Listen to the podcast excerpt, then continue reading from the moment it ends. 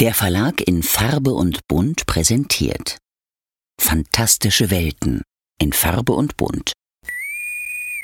Planet Trek FM ist ein Podcast von planettrek.de. Die ganze Welt von Star Trek und darüber hinaus.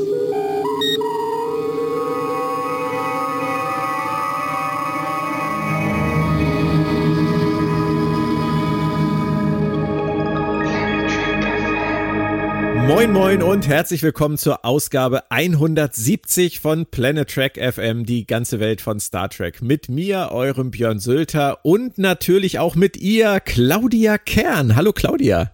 Hi Björn. Claudia, wir haben uns vor wenigen Tagen noch gegenübergestanden, was ja relativ selten im Jahr vorkommt und jetzt sitzen wir wieder ein paar hundert Kilometer auseinander. Was war denn da los? Wir waren in Eberswalde im äh, Star Trek Museum von Benjamin Stöwe und haben da äh, nicht nur dieses wirklich ganz, ganz tolle Museum uns angesehen, sondern haben auch einen, soll man sagen, inoffiziellen Star Trek Podcast Gipfel abgehalten. ja, wir wollen uns natürlich selber jetzt nicht überhöhen. Es gibt so viele, viele tolle Star Trek Podcasts auch im deutschsprachigen Raum, aber wir haben da halt schon äh, diesmal ein paar versammelt gehabt, die, glaube ich, zu den reichweitenstärksten äh, im deutschsprachigen Sektor gehören. Richtig. Und zwar hatten wir da Sebastian und Simon von Track am Dienstag, äh, Sebastian und Andreas vom Discovery Panel, Tanja und Peter von Trackipedia und eben dich und mich von Planet Track FM. Und wir haben zusammengesessen in einer Achterrunde im Museum und haben ein bisschen gesprochen über ein Thema, das ich vorher niemandem verraten habe, auch dir nicht, Claudia. Das war auch ein bisschen schwierig, muss ich sagen, am, am Samstag. Wir haben da, da den Tag zusammen verbracht, haben auch noch andere Sachen aufgenommen, haben uns natürlich unterhalten und ich habe allen immer nur gesagt, macht euch keine Sorgen. Wir setzen uns da nachher hin, die Kamera läuft, der Ton läuft dann und dann sage ich euch, worum es geht. Das hat schon äh, zu Irritationen geführt. Wie war es bei dir? Ja, ich fand vor allen Dingen total lustig, dass je öfter du gesagt hast, macht euch keine Sorgen, desto größer wurden die Sorgen. Ich habe mich da so ein ganz kleines bisschen in die Ecke geredet, ne, mit meinen, mit meinen ja. Beteuerungen, dass es alles gar nicht so schlimm ist.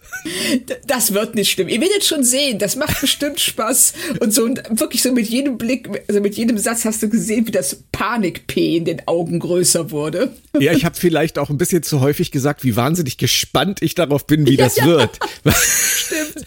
Also, Aber ich, ich muss ja, sagen, äh, äh, die Erwartungshaltung, die hast du schon erfüllt. Das freut mich natürlich und ähm, es hatte ja auch einen Grund. Also es war jetzt nicht so, dass ich gerne Menschen quäle.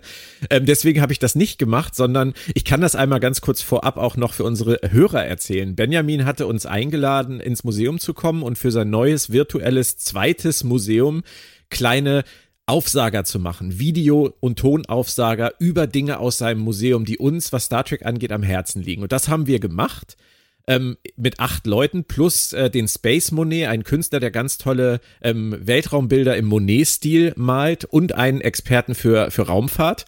Also zehn insgesamt, die diese Videos da aufgenommen haben. Und dazu hatte sich Benjamin eine Diskussionsrunde gewünscht, die ich moderieren sollte ähm, die aber nicht länger sein sollte als 45, 60 Minuten. Und dann habe ich mich hingesetzt und habe für jeden dieser sieben Personen in dieser Runde mir einen Themenkomplex überlegt, der gut passen könnte, über den man kurz reden könnte, mit ein paar Einwürfen von den anderen vielleicht.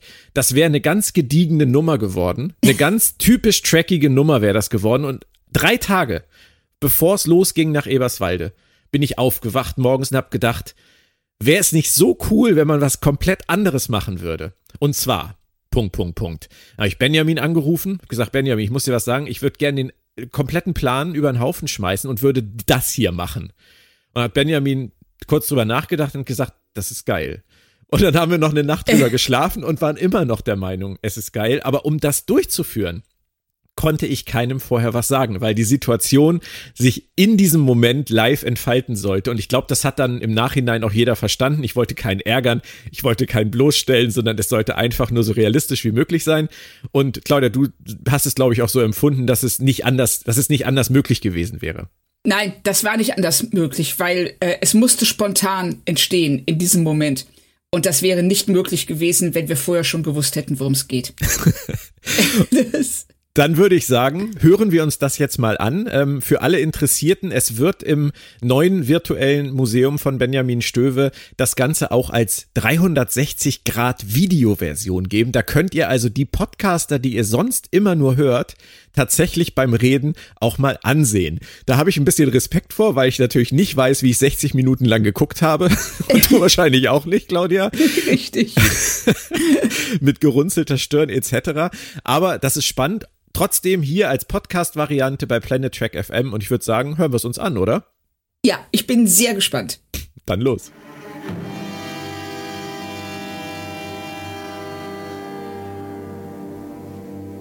Dann begrüße ich diese Runde äußerst netter Menschen, Star Trek-affiner Menschen. Ich freue mich sehr, dass ihr alle hier seid und möchte einmal ganz kurz begrüßen Tanja und Peter von Trackipedia, Sebastian und Simon von Track am Dienstag, Sebastian und Andreas von Discovery Panel und Claudia Kern von Planet Track FM.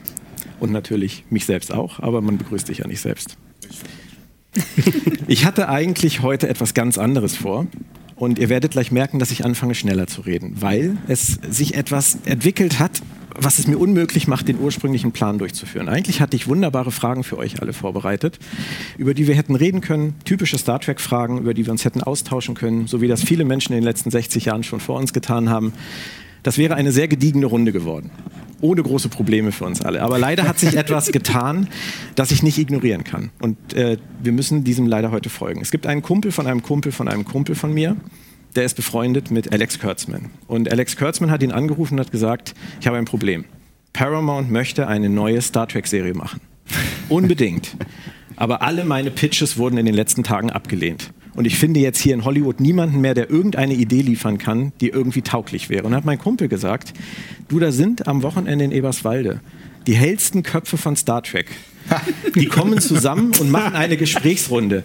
Purer Zufall. Soll ich mal fragen, ob die vielleicht drüber reden können? Das Problem ist, der muss in einer Stunde zu Paramount gehen und muss diesen Pitch auf den Tisch legen. Wir haben eine Stunde Zeit, etwas zu entwickeln, was Alex Kurtzman dahin bringt. Und es geht hier nicht nur darum, irgendeinen Pitch zu entwickeln, sondern dieser Pitch, der muss Paramount überzeugen. Der muss finanziell realisierbar sein.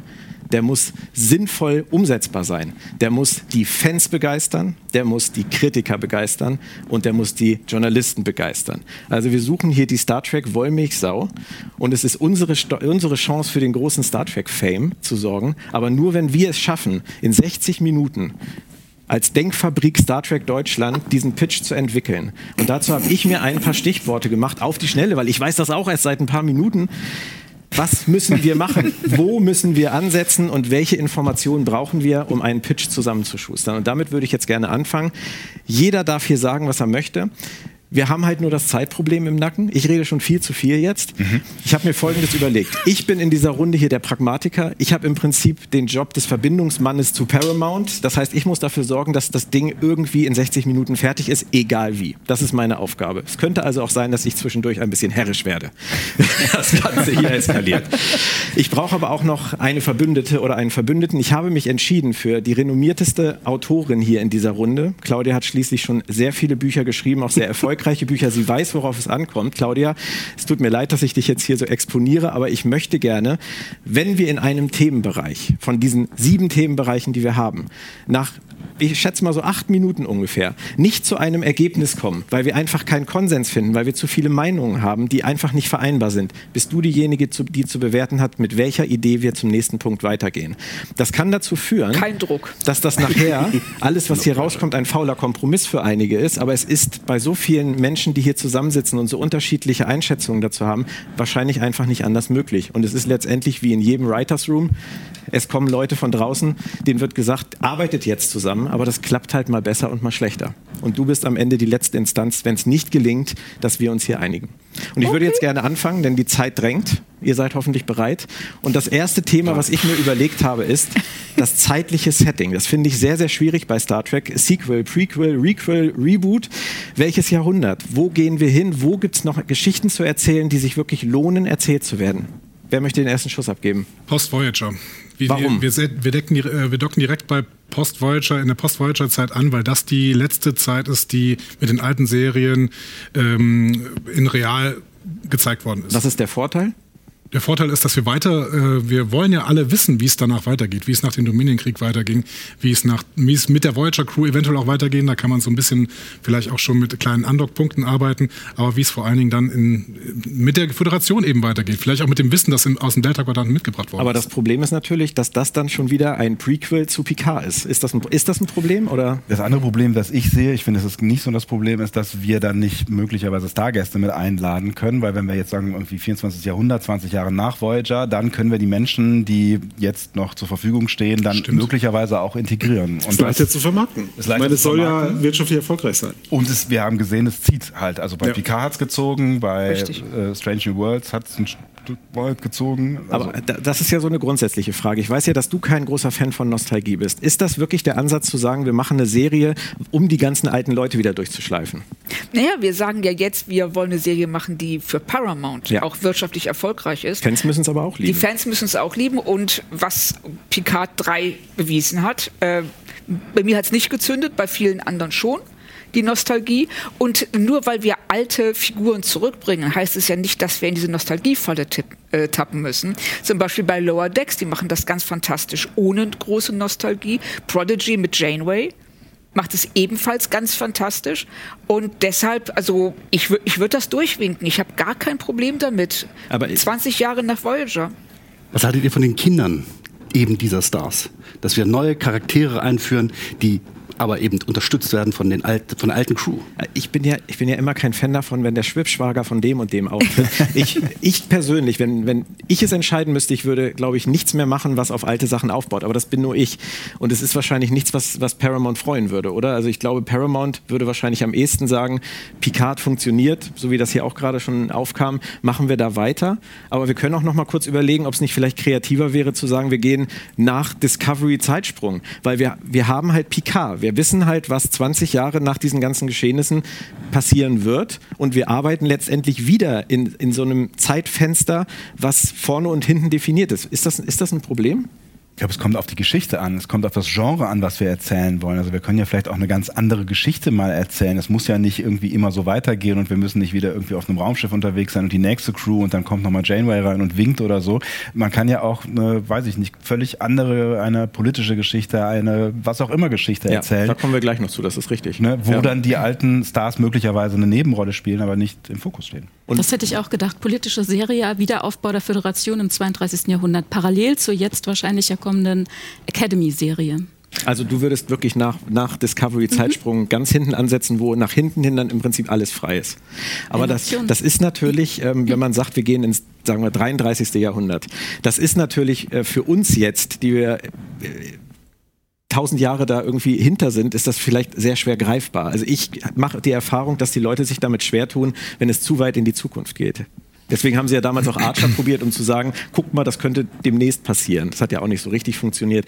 Aber tausend Jahre ist halt schon. Aber ich, ja. ich muss sagen, ja. Picard hat ja so ein paar Themen aufgeworfen, die es dann irgendwie nicht besonders thematisiert hat. Es hatte irgendwann globale Ereignisse, vor allen Dingen in Staffel 3. Aber zwischendurch gab es ja diese Themen, äh, der äh, romulanische Flüchtlingszug, die Probleme, die das in der Föderation ausgelöst hat und sowas. Das sind ja alles politische Themen, die äh, Picard dann vielleicht nicht so perfekt äh, thematisiert hat, weil es was anderes erzählen wollte. Aber da wieder anzudocken, ich finde die die Themen sind total spannend. Was okay. macht es mit der Föderation auch dann eben 20 Jahre nach Voyager oder vielleicht auch noch irgendwie 20 Jahre nach PK? Weil wir dann noch irgendwie andocken können, was ist in Quadranten passiert, was ist nach dem Dominienkrieg passiert, was ist mit Romulus passiert, was ist mit den ganzen Flüchtlingen passiert, wie wurden die integriert, ähm, was gibt es da noch für Probleme, was tun sich für neue Probleme auf? Ich glaube, da ist ein, eine Bandbreite von Themen, die man aufwerfen kann, auch ohne diese Leg Legacy-Charaktere okay. noch mit reinzubauen. Das wären dann eher die 90er Jahre des 24. Jahrhunderts. Ja, irgendwie schon. Ja. Aber ist die Gefahr nicht, dass es zu nerdig wird, irgendwie? Das ist dann so, weißt du, dass du, du musst das irgendwie so kennen mit den Romulanern und so weiter. Und wir wollen ja auch viele neue Leute mal haben, die unsere Serien gucken und Star Trek neigt halt in letzter Zeit sehr stark dazu, im eigenen Sandkasten zu spielen. Dass man das halt ja. alles immer, kennt, immer ne? die wieder, Tropes. Wie Herr Humberg ja. zum Beispiel immer so gerne sagt, dieses kennste, kennste, kennste. Ja. Aber mehr machen wir dann letztendlich auch nicht. Wenn wir es gut machen, ist das wahrscheinlich kein Problem. Ich bin der Meinung, zum Beispiel Strange New Worlds funktioniert super, obwohl es nicht besonders kreativ ist im, im Hinblick auf Star Trek. Aber daran wird es hängen. Ja. Wisst ihr, die perfekte Serie für mich wäre gewesen, wenn wir das nicht schon gehabt hätten mit Enterprise, Gründung der Föderation, diese ganzen Schritte dahin. Es gibt diese fantastische Serie, wie heißt die nochmal, Sebastian, wo sie da auf den Mond fliegen und das For All Mankind? For All Mankind. Ja, super. Und das wäre für mich die perfekte Ja. Föderations-Prequel-Serie gewesen. Leider gibt's das schon. Lasst mich noch mal eine Sache aufwerfen, die vielleicht äh, auch noch möglich ist. Wir könnten natürlich auch über so eine Anthologienserie nachdenken, die nicht immer in der gleichen Zeit spielt, wo du das gerade sagst, denn die gehen ja auch durch die Jahrzehnte. Dass man sagt, man fängt an vor NX01 und zeigt, wie es dazu gekommen ist und springt dann und zeigt dann vielleicht auch Nachfahren von diesen Charakteren. Aber da gibt es bestimmt auch finanzielle Aspekte, die man da Und es Also ist nicht das- noch nerdiger am Ende. Es ist noch nerdiger. Ja, und Ja. das ist natürlich das Riesenproblem, dass du für jede Folge neue Kulissen bauen musst. Ja. Und ähm, neue Uniformen, neue Figuren und Das hauen ähm, sie Alex Kurtzman um die Ohren. Richtig, also ich bin ein Riesenfan von Anthologieserien, Ja. weil dir, du so kreativ sein kannst. Du kannst alles erzählen, du kannst jede Art Tonfall einnehmen, aber wenn du wirklich eine auf eine langfristig fundamental erfolgreiche Serie planen willst im Star Trek-Universum, glaube ich, dass du mit einer Serie, die kontinuierlich, fortlaufend im gleichen Setting spielt, deutlich besser fährst. Leider. Können wir das nicht verbinden, dass wir eine Serie machen, die halt fortschreitet, so ab dem Ende von Voyager, die aber dann schon einen Arc hat, der Rückblicke macht? Oder in, in, die, in die Zukunft springt, irgendwelche handlungsmäßigen Verbindungen trifft, um die Story dann weiterzubringen? Oder das, was der ursprüngliche Plan von Discovery war, eine Anthologieserie zu machen, wo aber jede Staffel eine zusammenhängende Story erzählt und einen Block, der sich in irgendeinem Zeitrahmen äh, konzentriert Das von ist auch Star wieder den finanziellen Aspekt, neue Kulissen, neue Figuren, neue Schauspieler. Du kannst es aber über eine Staffel amortisieren. Und ein Zeitrahmen, den wir jetzt noch gar nicht gesagt haben, der mich persönlich immer so anlacht, mich würde gerne mal interessieren, wie, wie euch das geht, ist ähm, die Zeit zwischen äh, Undiscovered Country und dem Beginn von der Next Generation. Ja, die Annäherung von. Klingonen und der Föderation, die kardassianische Besatzung auf Baja war noch in vollem Gange und wir wissen nichts über fast 100 Jahre, die dazwischen lagen. Ja. Wir hätten natürlich Ja. noch den zusätzlichen Vorteil, wenn wir diese Variante nehmen, dass wir sagen können, die Sachen, die laufen und die äh, für uns sehr, die auf uns den, die viel Potenzial haben, die können wir zu Spin-offs machen. Zu, einer Kontinu zu mehreren Ja. kontinuierlichen Serien. Aber wir kennen das Ende. Genau, Das ist- und wir kennen das Ende und du bist Ja. halt wieder in dieser Gefahr, in Ja. der jetzt viele Serien agieren, dass du dich im, ne, in diesem Kontinuum bewegst und darauf achten musst, dass du keine Fehler machst und wenn du Fehler Ja. machst, dann fällst dir auf die Füße und so. Und ich finde es auch visuell schwierig, Entschuldigung Peter, ich finde es auch visuell schwierig, wenn wir zwischen Undiscovered Country und Next Generation eine, wieder eine Hochglanzserie produzieren, bei, denen, bei der die Fans dann wieder sofort sagen, das sieht alles nicht so aus wie bei Strange New Worlds, jetzt wie es aussehen müsste.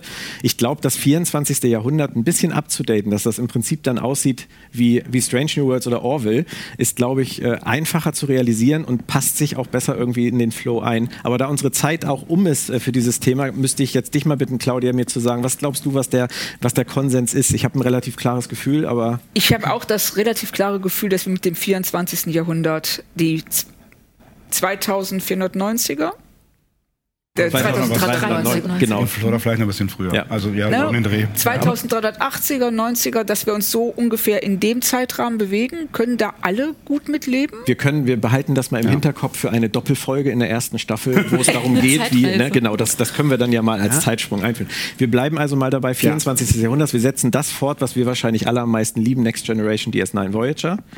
Ähm, dann wäre der nächste Punkt der Handlungsort.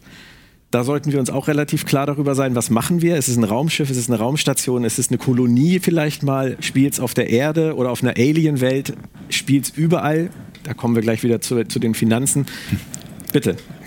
Ich finde, Spiels überall hat so einen gewissen Charme, auch wenn das natürlich ein Finanzproblem ist, aber wenn du dir so ähm, zwei, drei, vier Orte auswählst, und ich komme jetzt nochmal mit meiner politischen Serie und das vielleicht, ich habe jetzt die ganze Zeit Expanse im Kopf, ne? wenn du das, di- dieses Politische, was auf der Erde passiert ist und was dann sich so auf mehreren äh, Planeten äh, im All irgendwie fortsetzt, wenn du sowas schaffst, es zu verbinden, ist es vielleicht am Ende gar nicht so teuer oder aufwendig zu produzieren, weil es ja dann keine Raumschlachten sind, sondern verschiedene Kulissen, wo verschiedene Dinge passieren. Dann stelle ich nur mal kurz zur Diskussion. Ist es sinnvoll, Expans zu kopieren?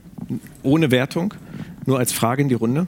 Nee, wir kopieren ja nicht Expanse, sondern wir ähm, übernehmen einfach nur was, was ja Expanse auch nicht erfunden hat. Nämlich, dass wir drei oder vier verschiedene Handlungsstränge haben, die teilweise zusammenkommen, teilweise vielleicht auch nicht, die uns aber die Zeit, also das, was Expanse halt wunderbar macht, ist diese Bandbreite uns zu präsentieren. Das passiert auf der Erde, das auf dem Mars, das, äh, das im Gürtel.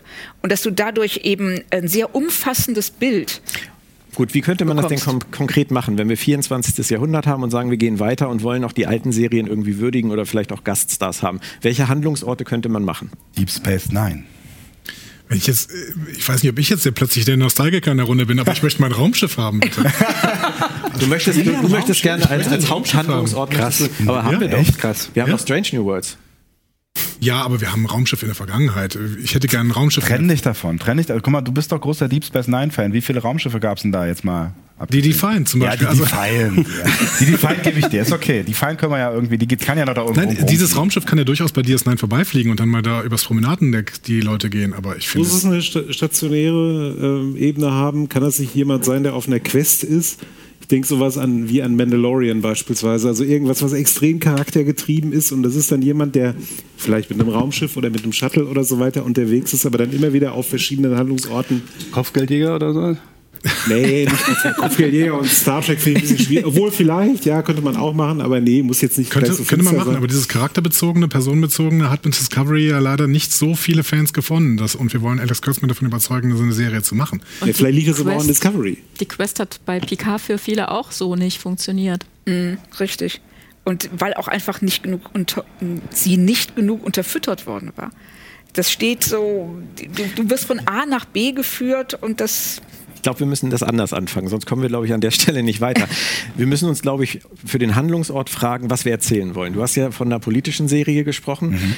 Was wäre denn die, die grundsätzliche Richtung der Geschichte? Was wollen wir aussagen? Vielleicht, find, vielleicht führt uns das zum Handlungsort. Also ein wichtiger Punkt bei Star Trek ist ja immer gewesen so ein bisschen der, der Vorbildcharakter der Föderation und vielleicht auch der Sternenflotte, so dieses, dieses moderne, neue Denken, das Gemeinsame. Und das ist ja in Picard so ein bisschen in Frage gestellt worden. So gerade was die äh, Sternflotte angeht, scheint die ja nicht im besten Zustand zu sein.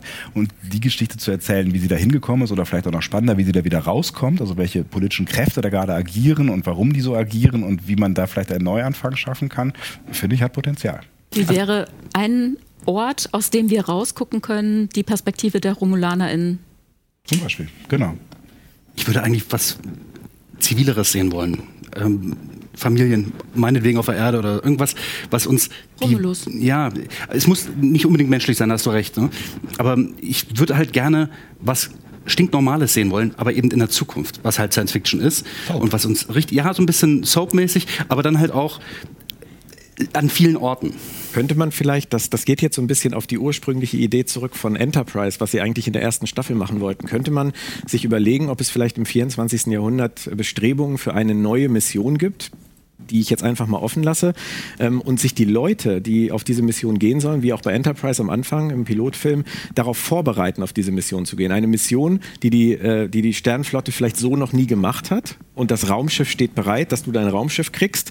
Aber wir sehen in, in der ersten Staffel im Prinzip auch dann so ein bisschen wie bei ähm, Expanse halt, wie die Leute sich auf diese Mission vorbereiten müssen, wie sie ausgewählt werden, welche Probleme sie vielleicht haben, welche Diskussionen im Hauptquartier geführt werden. Ist das ein Ansatz? Vielleicht müssen sich ja die ganzen Kräfte, die gerade auch in diesen Quadranten Probleme miteinander haben, mit diesen, in diesen politischen Verwerfungen, was ja ein schönes Problemsetting ist. Ich wollte es gar nicht so als Nostalgie-Setting bauen, aber, ja. aber es ist ein Problemsetting und innerhalb dieses Problemsettings müssen sich vielleicht ganz viele Fraktionen zusammenzuschließen, zusammenschließen, weil es vielleicht ein globales Problem gibt, was diese Crew dann versucht zu lösen. Zum Beispiel. Das läuft aber darauf hinaus, dass es für diese Staffel ein Crescendo gibt und dann einen harten Cut. Hätte den Vorteil, dass man tatsächlich diese Anthologie-Idee aufgreifen könnte und dann hätte man eben eine Staffel ziemlich abgeschlossen. Man, ich will nicht klauen bei anderen Sachen, aber ich bin ja großer Fan von Babylon 5. Man könnte natürlich auch darüber nachdenken, auf diesem Schiff äh, verschiedene Fraktionen zu haben, damit wir mal dahin kommen, dass da ein bisschen diskutiert wird, dass man sagt, diese Mission erfordert es, dass von den Romulanern, von den Klingonen, von allen, die wir so kennen, ein Botschafter dabei ist, wie es damals auf Babylon 5 mit der Liga der blockfreien Welten war, dass die sich austauschen müssen, weil es geht bei dieser Mission nur zusammen. Das wäre ja so ein bisschen auch der Neustartgedanke. Vielleicht ist es ja, dass es passiert irgendwas Großes, warum die Föderation sich wieder zusammenfinden muss und deswegen finden sich dann halt auch RepräsentantInnen äh, dann wieder auf diesem Schiff. Zumal wir in, vielleicht ist es ein bisschen generisch, aber wir hatten in Picard ja durchaus Andockpunkte. Wir hatten ja in der ersten Staffel irgendwelche Wesen, die von irgendeiner Dimension kamen und die tatsächlich sehr, sehr viel bedroht haben. In der zweiten Staffel hatten wir das auch. Wo dann im Endeffekt die Borg versucht haben, ein Schutzschild gegen die zu bilden. Das heißt, es gibt externe Bedrohungen, die vielleicht den gesamten Quadranten betreffen und dann eventuell auch äh, dazu führen müssen, dass sich Fraktionen zusammenfinden müssen, die eigentlich nicht gut miteinander können und dann das auch aus, ausdiskutieren Ich will müssen. jetzt trotzdem mal ketzerisch eine Frage stellen. Wir wollen eine Epic Sci-Fi-Story erzählen. Wir wollen nicht mal was anderes probieren, was Lustiges, wie dieses, diese Marvel-Sitcom. Wie hieß das nochmal? Muss ich ihn fragen. Ähm, die, die so Sitcom-mäßig Sitcom hier. Wonder, Wonder, Wonder Vision so. oder sowas, irgendwie so, so, so, mo- so was Modernes mal machen? Ja, also ich hatte gerade die Idee, äh, eine Art von Mockumentary zu machen. Ja, oder sowas. Ja, also so, das, total dass ist du es so. einfach ein, Also, ein, ja. ein Kamerateam hast, das ähm, Starfleet-Offiziere auf dem äh, auf Ja. äh, ihrem Interstellar täglichen Network. Ich ja, ja, das nicht ja, ja, genau. Ich total gut und so. ein Ne? Medienteam, ja. Aber es ist halt so abgegriffen. Wir haben das schon hundertmal gesehen. Du hast total recht. Äh, Das würde ich auch gerne sehen, aber jetzt, wenn ich einmal die Möglichkeit habe, Alex Kurtzman was zu pitchen, dann möchte ich natürlich wissen, wie der Quadrant weitergeht. Und die beste, die beste mögliche. Aber das kann man doch verbinden. Wir können doch, wir können doch Leute haben auf der Erde, die sich auf eine Mission vorbereiten, die so wichtig ist, dass auch andere Kulturen in diese Reise involviert werden und ein Kamerateam von der Erde, von wem auch immer, Ja. wird mitgeschickt, um das zu dokumentieren, weil es so wichtig ist, dass alle darüber informiert Also werden. Und dann wird's witzig. Wir Also ich denk, muss an Parks and Recreation denken. Nee, so, ein, so ein absurdes Element. Ich äh, sehe das Better Call Saul T-Shirt da bei dir. Ja, und ich möchte gerne auch sowas da drin Ja, haben. Solche genau. Figuren kannst Aber du solche haben. Figuren Bei der halt, die Idee haben wir uns in dem gewählten Zeitrahmen natürlich ein bisschen in die Ecke manövriert, weil da haben wir das große Problem, dass die romulanische Sonne explodiert und alle sind eigentlich damit beschäftigt. Ja, aber können wir das nicht als den Anlass nehmen, als den Ausgangspunkt? Wir können auch, wie, wie das häufig gemacht wird im Writers Room, sagen, wir ignorieren das einfach. Auch in einer humanitären Krise entstehen irgendwie, finde ich, äh, absurde Situationen. Also das bleibt ja tatsächlich nicht aus. Ich finde das gut, weil Und dann lieber aufs Kleine gucken, aufs Aufs Individuelle. Das, Weil ich glaube, jede zweite oder dritte Frage, die, die ich auch im Podcast habe, ist, ich will eigentlich wissen, wie das funktioniert. Was passiert gerade auf der Erde? Wie läuft das wirklich? Wie geht das Ja. weiter? Wo kommt das Ich her? habe mich damals so gefreut bei Enterprise, als sie diese Fragerunde auf der Brücke hatten und dann kommen solche Sachen wie, wie geht ihr eigentlich Ja. auf Klo? Aber das war süß, weil das war mal der Versuch zu zeigen, dass die Leute auf der Erde irgendwie teilnehmen. Ja, genau. Und ansonsten hat man das nie, hat man nie das Gefühl gehabt, dass das irgendjemand auf der Erde interessiert. Aber ich glaube, es ist auch eine gewisse, äh, in gewisser Weise eine Zielgruppenfrage. Also wenn du jetzt irgendwie so ein bisschen in diese Mockumentary-Richtung gehst, dann hat es, glaube ich, das Potenzial, auch halt auch neue Zielgruppen Ja. zu erreichen. Ähm, möglicherweise aber auch alte Zielgruppen wieder ein bisschen abzuschrecken, wie wir das gesehen haben in den letzten Versuchen, wo Strange Worlds halt gepunktet hat. Ne? Also ich glaube, das ist dann auch eine Frage, wen willst du ansprechen? Weil ich glaube, alles kriegst du nicht. Nee, du wirst nie alles kriegen. Und ist Kannst es, du nicht. Also Mockumentary finde ich, finde ich gut, aber ich glaube, es ist zu viel für eine Serie. Also ich glaube, um, um die Serie zu tragen, ist es äh, zu ambitioniert. Ich glaube, diesen, diesen äh, Blickwinkel, den du ins Spiel gebracht hast, mit irgendwelchen Journalisten, die das Ganze sozusagen verfolgen und die gucken, was da passiert, das finde ich interessant, weil das ist ein Blickwinkel, den wir gar nicht kennen. Die berichten dann auch auf der Erde und wir kriegen vielleicht auch mit, wie die Erde das findet, was da passiert und wie diese Probleme auf diesem Schiff angegangen werden. Und wir können Jake Sisko Das- zurückholen. aber Ich frage mich, stimmt. Why not? Ja. Ich frage mich halt, ob das nicht zu kompliziert wird. Ob wir mit einer Serie auf einem Raumschiff mit Botschaftern und äh, Diskussion, politischen Diskussionen, einer Crew, die sich auf diese Mission vorbereitet, die ein bisschen soapig am Anfang dargestellt werden und Journalisten, die das Ganze, ob wir da nicht eine Serie haben, die wahnsinnig schwer zu schreiben ist. Also ich glaube, auch, verstehen. ich glaube auch, dass wir das ein bisschen eindampfen müssen, weil sonst ufert das komplett aus. Und ähm, ich stelle mir zum Beispiel vor, dass wir einen Handlungsstrang haben, eben mit einer Besatzung, die sich vorbereitet, die diese neue Mission, die irgendwas ganz Tolles sein soll, anstrebt. Dann haben wir einen zweiten Handlungsstrang, einen diplomatischen, mit Botschaftern aus verschiedenen, von verschiedenen Völkern und vielleicht eine herausragendere Figur, an der wir uns orientieren. Und dann als dritten Handlungsstrang finde ich finde diesen journalistischen wirklich super als Ansatz, was Politisches zu machen. Und da könnten wir tatsächlich uns ein bisschen bei Babylon 5 bedienen und dieses ähm, ähm, irdische Netzwerk, dessen Namen ich jetzt gerade vergessen habe. Liga der blockfreien Welten? Oder was meinst Nein, das Netzwerk, das äh, der Sender. Marvel? du? Ach so, äh, Der- Interstellar Network. Das, das Interstellar Network. Ähm, sowas bringen und dann hätten wir nämlich auch eine Möglichkeit, diese Handlungsstränge miteinander zu verbinden, indem wir eben dem Journalisten folgen in bestimmte Bereiche. Okay, Genau, also und das, das heißt, wir, das heißt, wir beginnen auf der Erde und vielleicht auch auf irgendwelchen Planeten. Wir haben ja heute die VR-Wall, die dürfen wir ja auch nutzen, die steht da ja. Das heißt also, wir können ja Romulus und das können wir ja alles, Kronos können wir locker machen. Claudia, sag bitte. Ja, ich habe gerade, Entschuldigung, äh, gerade die Idee, dass wir in der ersten Staffel die Konstruktion des Raumschiffs begleiten. Dass wir eben Ja. wirklich Du weißt sehen, aber, dass das damals schon abgelehnt wurde. Ne? Das wollten sie machen bei Enterprise und durften sie nicht. Das Raumschiff muss in der ersten Folge. Ja, aber das egal, war damals. Ja, es war eine und jetzt sind Zeit. wir heute, es war eine andere Zeit. Die Ja. Leute sind alle längst in Rente und wir könnten jetzt so endlich zeigen, wie das Raumschiff gebaut wird. Und da könnten wir Journalisten schon einführen und Ja, The Right Stuff bei Star Trek ist, Ja, ja, ja, ein- genau. ist ein unwiderstehliches Konzept immer noch. Warum brauchen wir denn ein Raumschiff? Oder was für ein Raum? Oder anders gefragt, warum brauchen wir ein besonderes Raumschiff für diese Mission? Wir brauchen ein besonderes Raumschiff, weil diese Sonneneruptions-, die nee, Romulus-Eruptionsgeschichte ähm, doch größere Auswirkungen hatte, als man zuerst gemerkt hat. Und das, der, der ganze Quadrant ist nicht mehr bewohnbar, potenziell in absehbarer Zeit. Und deswegen muss man auf zu neuen Ufern. Ist ein bisschen Battlestar, aber kann man ja vielleicht so. Und äh, ich glaube, man kann es vielleicht auch noch einfacher fassen. Also ich habe immer noch dieses Politische vor Augen und man konzentriert sich vielleicht dann wirklich auf die Regierung, die dann dieses Schiff baut und die dann hinterher vielleicht dann auch an Bord dieses Schiffes geht. Ja, findet er doof? Ich denke, ich denke, an, ich denke an so, so Mhm. äh, an hier Aaron Sorkin oder so, The West Wing. Also Ja, sowas, ich versteh dich. Ne, sowas intensives, closes, also ein bisschen soapiges, wo die ganzen politischen Prozesse so zusammenfließen und so. Ja, Ich bin, ja. da, ich bin da bei dir. Ich habe da so ein- nur ein Logikproblem mit, dass wir ein Raumschiff bauen müssen, weil wir sind jetzt in einer Situation, die du skizziert hast, als äh, wir müssen uns beeilen. Es klingt für mich ein bisschen so, als müssten wir uns beeilen, aber wir, haben die das, Zeit. das ein Ende ist absehbar. wir brauchen was Großes. Wir brauchen ein Wir Generationsschiff. brauchen, wir brauchen ein Generationenschiff. Oh, brauchen schön. wir. Ja? Ja. Und ich, ich, ich möchte, ich möchte Warum brauchen wir das? Wo wollen wir denn hin? ja, weg. Irgendwo Ja, hin, wo aber- es, Also wenn ich, wir- ich vielleicht finde, ich, außerhalb der, der Weil Galaxie. alles unbewohnbar wird. diese Weil große alles Gesch- unbewohnbar Versuchen wird. wir mit der Arche. Ja. Das ist aber schon sehr Battlestar. Und dann hast du Leute, die sagen, ich kopiere den Battlestar. Battlestar mit Babylon. Und Leute, Battlestar ist 20 wir kennen, Jahre her. Wir kennen die Zukunft des Quadranten. Das ist nicht äh, komplett unkompliziert, wenn wir sagen, dass der gesamte Quadrant nicht mehr bedrohbar ist. Das denken sie ja nur. Aber was ich total, genau, es war ein Fehler. Falschannahme. was ich total wichtig finde, ich möchte noch einmal für diese große Science-Fiction-Story Werbung machen, als vierten Aspekt vielleicht noch mit reinzunehmen, weil ich finde dieses, es deutet sich irgendwas im Hinterkopf, im Hintergrund an. Das muss in der ersten Staffel gar keine große Rolle Phantom spielen. Menace. Aber es gibt irgendwas, was im Hintergrund wabert. Wie bei DS9, dass man irgendwann plötzlich vom Dominion hört. Wie bei Game of Thrones. Man hört irgendwann, irgendwas ist im Norden. Wir wissen nicht was, aber ist egal. Das siehst du in der ersten Folge schon. Ich finde, Aber es ist dann wieder, das ist wieder die große Bedrohung der ganzen, des ganzen das- Universums. Es muss ja nicht, und, es muss ja nicht mal eine Bedrohung sein. Es kann ja auch irgendwas, was Systemänderndes sein oder sowas. Es ist, es ist für mich beides schwierig, was ihr sagt, weil du mit deinen Sondereruptionen, ich glaube, viele Leute, viele Leute haben einfach ist auch, haben auch ein, Entschuldigung, ganz kurz nur ein Ja. Problem mit diesem, mit dieser Geschichte. Die wollen da gar nichts mehr drüber wissen, weil es wird ja auch ganz häufig verleugnet, was da passiert ist.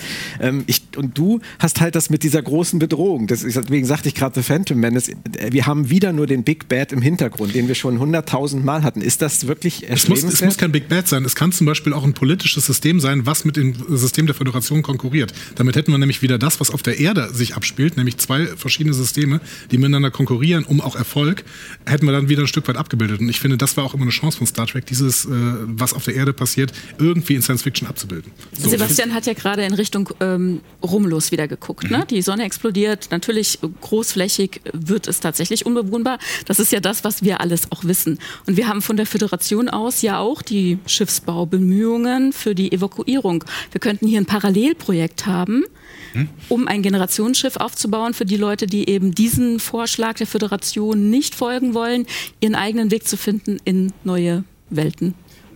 Das macht doch ganz viele Analogien nötig, möglich. Hilfe. Es muss jemand anders weiterreden. Also äh, verstehe ich dich richtig, dass dieses Generationenschiff dann vielleicht auch aufbricht, um einen neuen Lebensmittelpunkt für verschiedene Planeten zu finden. Also wir suchen im Prinzip neue Welten für ganz viele andere Welten, die in Zukunft potenziell unbewohnbar bleiben. Ja. Aber ist das, ist das ein Problem, dass der Zuschauer weiß, dass das Quatsch ist? Also dieses Ups, wir haben uns geirrt. Also du fängst eine Serie an mit der Prämisse, es wird vielleicht alles unbewohnbar und die Leute sitzen zu Hause und denken, das ist Wegen- irgendwie anders Aber das gelaufen. muss, es, das muss es nicht, denn der, dieser Sektor wird ja tatsächlich unbewohnbar. Wir kennen aus Picard so rudimentär die ähm, Ereignisse um die Evakuierung und was sich für Picard persönlich daraus erwachsen hat. Aber ob es parallel dieses Generationsschiff gegeben hat, das Ich- in den ich anderen Quadranten geflogen ist Ja. und dessen Geschichte man jetzt hier aufarbeiten könnte. Ich verstehe dich, aber ich, ich dachte jetzt gerade an Rolaren, die in Picard Staffel 3 sterben musste für eine ganz große Bedrohung und am Ende hat Crusher das mit dem Transporter dann gelöst. Dafür ist Rolaren gestorben und wir haben hier im Prinzip ein Generationsschiff, das aufbricht, um alle zu retten, weil weil potenziell viele Welten unbewohnbar bleiben in Zukunft. Und wir wissen, das wird nicht, es wird nicht exakt so kommen. Im Prinzip ist diese Mission am Ende überflüssig. Nicht unbedingt alle, aber die, die eben Okay. Teil dieser Ja. Besatzung werden, Okay. die sich entscheiden, auf dieses Schiff zu gehen oder die Chance haben, auf dieses Schiff zu gehen und dann eben in eine andere Region werden, zu ja. fliegen. Aber wissen wir nicht, dass die Föderation sowas nicht versucht hat? Wir, Picard ist doch gerade deswegen Vielleicht so ist, frustriert, ist es ja nicht die Föderation, weil das ist ja, was Tanja gerade Eben, sagen will. Das die könnte ja Föderation- irgendeine andere abgespaltene Geschichte sein und dann hast du vielleicht die Enkel von möglicherweise Elon Musk. Du, na, nee. Nein. Ähm, aber es, es könnte so eine Klimawandel-Analogie sein. So der Umgang mit einer Bedrohung, die irgendwie schleichend nach vorne geht und dann machen die einen halt das eine und ne, weil die Regierung zu wenig tut, gibt es dann eine Flucht nach vorne und, und so weiter. Also vielleicht die Bemühungen einer, nicht der Sternflotte, sondern einer privaten Organisation mit viel Geld dahinter, das wäre eine tolle Analogie auf heute, Ja. die versucht, äh, das, was die Sternflotte zu macht, äh, zu umgehen, indem sie ein eigenes Generationsschiff bauen und eine eigene Be- Besatzung aufbauen, die dann aber nicht aus Sternflottenmitgliedern besteht. Ist das ein Problem, wenn man eine Star Trek-Serie ohne Sternflotte macht? Die könnte eine bunt gemischte Crew sein. Können Also wir die Bemühungen könnten sowohl aus dem Romulanischen Reich herauskommen, als auch von Leuten aus der Sternflotte oder aus der Föderation, die eben sehen, dass es nicht ausreichend ist, was bisher gemacht wird. Kann mir irgendjemand erklären, wie wir auf einmal bei einem Generationenschiff angekommen sind? Ich finde die Idee total sympathisch, aber das ist so kompliziert. Es ist- es ist- also, es wird gerade Ja, ja, ist mega kompliziert. kompliziert und so. Und ich meine, ich fand immer, ich glaube, wenn man so eine Serie pitcht, dann muss man doch auf eine ganz einfache Ebene Ja. gehen. Die, die, das Westerndorf am Rande de, des Wurmlochs und so weiter. Ne? Und dann erstmal daraus das entwickelt. Ich das glaube, ich zu ich, krass. ich glaube tatsächlich, also ich komme nicht an, an dem Punkt vorbei, dass wir hier ein Generationsschiff bauen für eine Mission, von der viele, viele Zuschauer sagen werden, die, die ist doch gar nicht nötig, weil die Erde gibt's ja im, selbst im 32. Jahrhundert noch. Wenn wir jetzt sagen, wir gehen nicht ins 24. Jahrhundert, sondern ins 33. Jahrhundert, wo die Föderation nach Discovery neu aufgebaut wurde, und dann gibt es diese Bedrohung irgendwo im Hintergrund. Und dann müssen wir anfangen, alle zusammen ein Generationsschiff zu bauen, um vielleicht uns ganz woanders anzusiedeln. Außerhalb unserer Galaxis, bei den 10C Aber- vielleicht auch. Aber das wäre ja eine Möglichkeit. Dann müssen wir komplett das Setting wechseln. könnten ja eventuell auch manipuliert worden sein. Und, die, und da kommt die Sternflotte wieder ins Spiel. Die Sternflotte würde nämlich gerne dieses Generationenschiff auch wieder aufklären. Wo bist du jetzt? Bist du jetzt im 24. oder im Nee, ich bin, noch, ich, bin 33.? noch, ich bin noch im 24. Jahrhundert. Okay. Diese äh, Leute, die auf dieses äh, Generationsschiff gehen, sind eigentlich ursprünglich mal manipuliert worden, merken dann aber, dass die Situation, in die sie sich rein manipuliert bekommen, gar nicht so schlecht ist. Selbst wenn sie quasi aufgeklärt worden werden würden, würden sie eventuell dieses äh, Generationsschiff gar nicht mehr verlassen. Und wir auch nicht, weil wir das so äh, in, den, in die Herzen schließen mit der Crew. Und Ey, das allen klingt wie. Westworld, was du gerade Ich will beschreibst. euch, Also ich will euch allen nicht zu nahe treten, aber ich habe in den letzten Jahren, wenn ich eins vermisst habe, dann waren es lebendige Charaktere, die ich gefühlt habe. Und ich habe das Gefühl, es wird gerade ein riesiges, kompliziertes Szenario skizziert, das wieder einmal dazu geeignet ist, die Charakterskizzierung platt zu drücken. Ja, ich, also ich habe das Wort. Generationenschiff äh, in den Mund genommen. Ich würde es vielleicht auch wieder Nein, Diskussion ich wollte- raus- das war eine gute nehmen. Idee. Ich reinspringen. Ja. Nein, Idee. aber musst, du, musst du nicht, weil ich finde Ja. wirklich die Idee eines Ja. Generationsschiffs für Star Trek ziemlich cool. Ich sehe nur gerade nicht, wie wir es irgendwo reinquetschen können. Aber wenn wir es hinkriegen, dass wir ein Generationsschiff brauchen, das wir extra bauen müssen, damit wir eine erste Staffel haben, wo die Leute sich darauf vorbereiten und wo die Botschafter ausgewählt werden auf fremden Welten, die auch dazukommen und die Presse involviert ist und wir das alles zusammenmischen, dann, Dann müssen hat's auch was Soapiges Dann so, hat es was ne? Soapiges Ja, und dann hast du Charakter auch so liebenswerte, weiter. du hast den, du hast den Journalisten und du hast, äh, du hast halt diese Crewmitglieder, die vielleicht auf diese Mission gehen wollen oder auch nicht, die, die müssen. Und, ähm, und diese Botschafter, die sich vielleicht auch nicht darum reißen, weil es politisch auch schwierig ist mit den Regierungen und so weiter. Aber wo packen wir es rein? Ja. Also da, wenn wir wirklich so ein Generationenschiff machen würden, fände ich das viel cooler, die komplett zu isolieren. Voyager richtig zu machen. Weißt du? So, dass wir ähm, anfangen äh, zu einem Zeitpunkt, wo dieses Generationenschiff vielleicht schon mehrere Generationen unterwegs ist. Und du weißt nicht warum. Genau, du weißt nicht warum und Okay. vor allen Dingen, wir sehen die. Sternenflottensymbole. Ein Aber Silo. die haben da keine Bedeutung. Für die hat, hat das keine Bedeutung mehr. Das heißt, wir wissen viel mehr als die. Und Das ist cool. Jetzt- das ist cool, oder? Können, können wir da mit Flashbacks arbeiten, wo wir zeigen, wie dieses Schiff konstruiert wurde Ich und würde es wie, tatsächlich nicht machen. wie die Vorfahren ausgewählt wurden? Ich würde völlig äh, ich würde den Fokus komplett auf dieses Schiff setzen. Es Oder du hast aber- halt diesen Journalisten, der möglicherweise recherchiert und das irgendwann Stückchen für Stückchen raus. Was eigentlich Vielleicht in der, was Daten, eigentlich in der passiert, Datenbank irgendwas findet oder so. Ja, Leute, ja, Ja. genau. Es gab, Ja. es gab Ja. eine behauptete Ja. Datenbank, aber Ja, eher so Aber ganz genau. wenn, das, Ja. wenn das ein Generationsschiff ist und Ja. die schon so lange geflogen sind, dass sie nicht mehr wissen, warum sie losgeflogen sind, wie wird man auf so einem Schiff Journalist? Das würde mich mal Das interessieren. erinnert mich sehr an Silent gerade. Also diese, dieses. Also das ist eine freie Berufsbezeichnung. Ja, das ist halt ein Riesending. Und da ist eine Society, läuft da quasi mit einem drum und dran. Passiert Ja. der hat im. Prinzip sowas wie Nilix, der hat im Prinzip so eine Morningshow auf diesem Ja, Generationsschiff. sowas. Kann ja sein, dass der sonst bisher immer nur so einen Schlag, äh, Klatsch, Klatschpresse macht Ja. und dann kriegt er Und wir einen nennen Berufung. es Star Trek Generations. Aber das, das funktioniert, das funktioniert total super. Wann spielt das? Weil Ja. Es ist egal. Das ist egal. egal, es spielt Das ist egal. Ja. Und das Da ist auch? Potenzial für eine Anthologieserie. Ja. Ja, Richtig, vor- wir haben alles drin. Und du kannst halt Warum- auch im warum? Zweifel alte Charaktere irgendwie mit einbringen, weil der recherchiert ja dann oder die kann ja auch eine, eine Journalistin sein, recherchiert dann und findet dann alte Ausschnitte von Janeway, von was auch immer oder wie auch immer. Genau. So. Und Wir- dann kriegst du, kriegst du auch so dieses Gefühl von Retro, was ja offensichtlich gut ankommt. Aber wie kriegst du da andere oder alte Charaktere rein? In den Flashbacks. in den Flashbacks oder ne? In den, Auf- in den auf Computermonitoren. Ach, der Auf- findet auf das in der, in der genau. Bibliothek. Findet er findet dann immer nur so kleine Ausschnitte Ja. und dann sagt Janeway sowas Holodeck. und dann waren wir gezwungen, hier alles so, weißt du? Dann, Also, oh, ja. Ich, ich denke jetzt gerade, ich weiß nicht, wer den Film geguckt hat, aber es ist Passengers. Ähm, Ja. Den, Ich mag den Ja. sehr gerne, ich muss da gerade dran denken. Ähm, wäre das dann auch so bei diesem Generationsschiff, dass die im Prinzip aus dem Kälteschlaf erwachen und sich fragen, warum sind wir hier? Oder steigen wir ein Nee, wir- in ein lebendes, blühendes Generationsschiff? Genau so. Ja, das Das auch. Es gab dann so eine Serie, die das so ungefähr leider schon mal gemacht hat. ich komme nicht auf den Namen, aber das. Ja, das Ähm, recht. Ja, es gab so eine, die hat Ja. so einem, so einem, so einem großen Tube Ja. Schiff, Ähm, ach Mensch, wie hieß die das? auch so ein bisschen brainwashed alle waren und dann Stück für Stück da. Äh, Genau, die hatten da, das war, das war wie so eine Sekte. Ah nee, das war kein Ähm, Schiff, das war, das war, das war auf der Erde, aber die waren. Das war so ein Silo? Silo? Silo? Gerade Apple TV Plus. Entschuldigung, habe ich Werbung gemacht? Was? Nee, aber Nee, nee, das ist, das ist schon länger her. Nee, Aber ist das war- egal. Es gab nee, schon Serien, da sind Ja. Raumschiffe durch die Also Gegend wir, müssen uns davon trennen, dass wir hier irgendwas Neues Ja, erfinden. eben, Genau, aber eben. generell halbwegs was Neues für Star Trek erfinden, ist es, glaube ich, Ja. schon viel wert. Ja. Okay. Ja. Dann würde ich aber das ist neu für Star Trek. ja.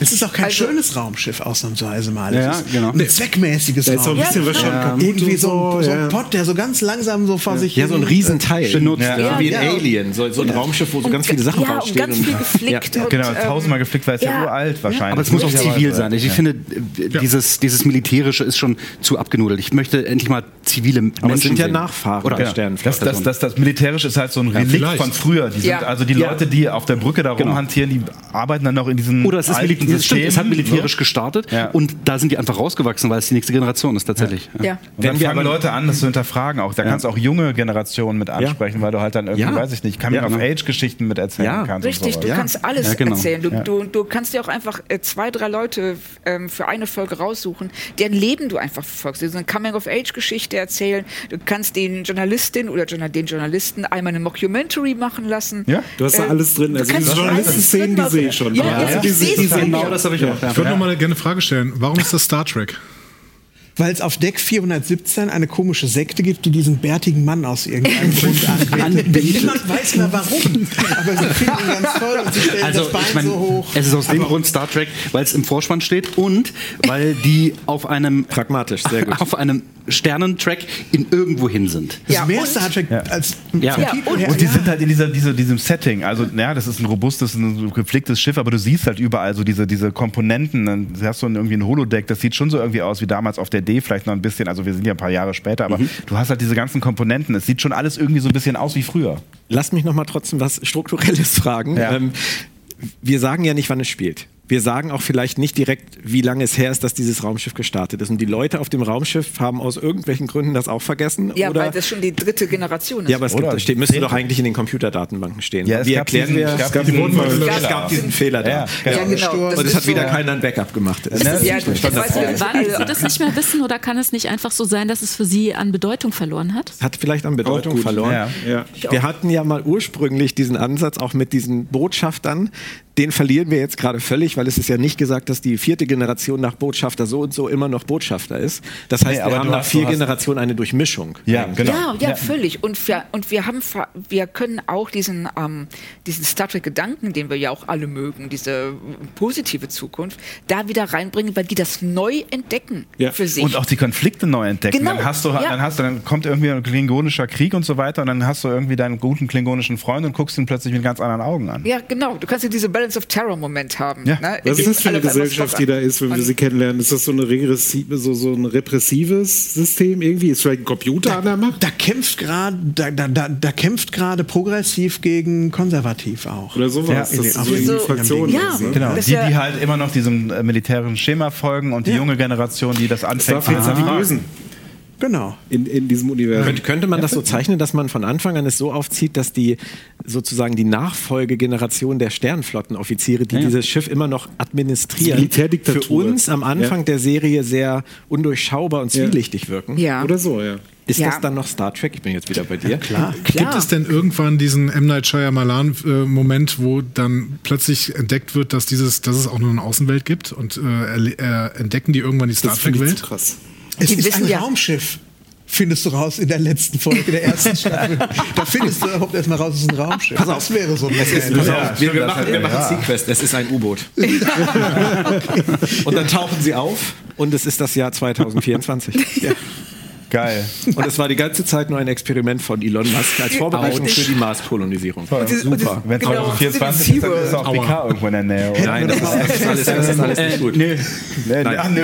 Nein, Nee, nein, ja. Ich wollte Ey, das doch irgendwie reinbringen. Ja, aber aber- einigen wir uns jetzt, Björn, machen wir Na, das? aber ich, ich glaube, ich möchte gerne, dass es ein Raumschiff bleibt. Also ich glaube, Ja. diesen, Fall. Moment, dass wir am Ende feststellen, um Gottes Willen, es ist ja alles doch ganz anders, das haben wir auch schon Nein, aber x-mal gibt es denn gesehen. irgendwann den Moment, in dem äh, die Leute in diesem, in diesem Kosmos plötzlich einen, äh, die, die Außenwelt wahrnehmen und dann Also wir, wir können jetzt nicht alles zitieren. Also wir können jetzt nicht irgendwann das Schiff äh, wieder zur Erde oder zu Kronos kommen lassen, völlig zerstört, Freiheitsstatue liegt irgendwie auf dem Boden. Das, das fun funktioniert einmal, aber nicht x-mal. Mhm. Also die müssen ja irgendwo hinfliegen. Wir müssen ja irgendein Ziel haben. Jede Star Trek-Serie hat ja irgendein Ziel. Also Aber was, es kann ja sein, dass sie das Ziel selber vergessen haben. Richtig. Und dieser, dieser Moment. es geht ne? nicht darum, was die denken, es geht darum, was wir vorhaben. Ja. Wir müssen ja mehr Eben. wissen als, als die Leute auf dem Schiff. Wir müssen Warum? ja wissen, Nein. wo die Serie hin soll.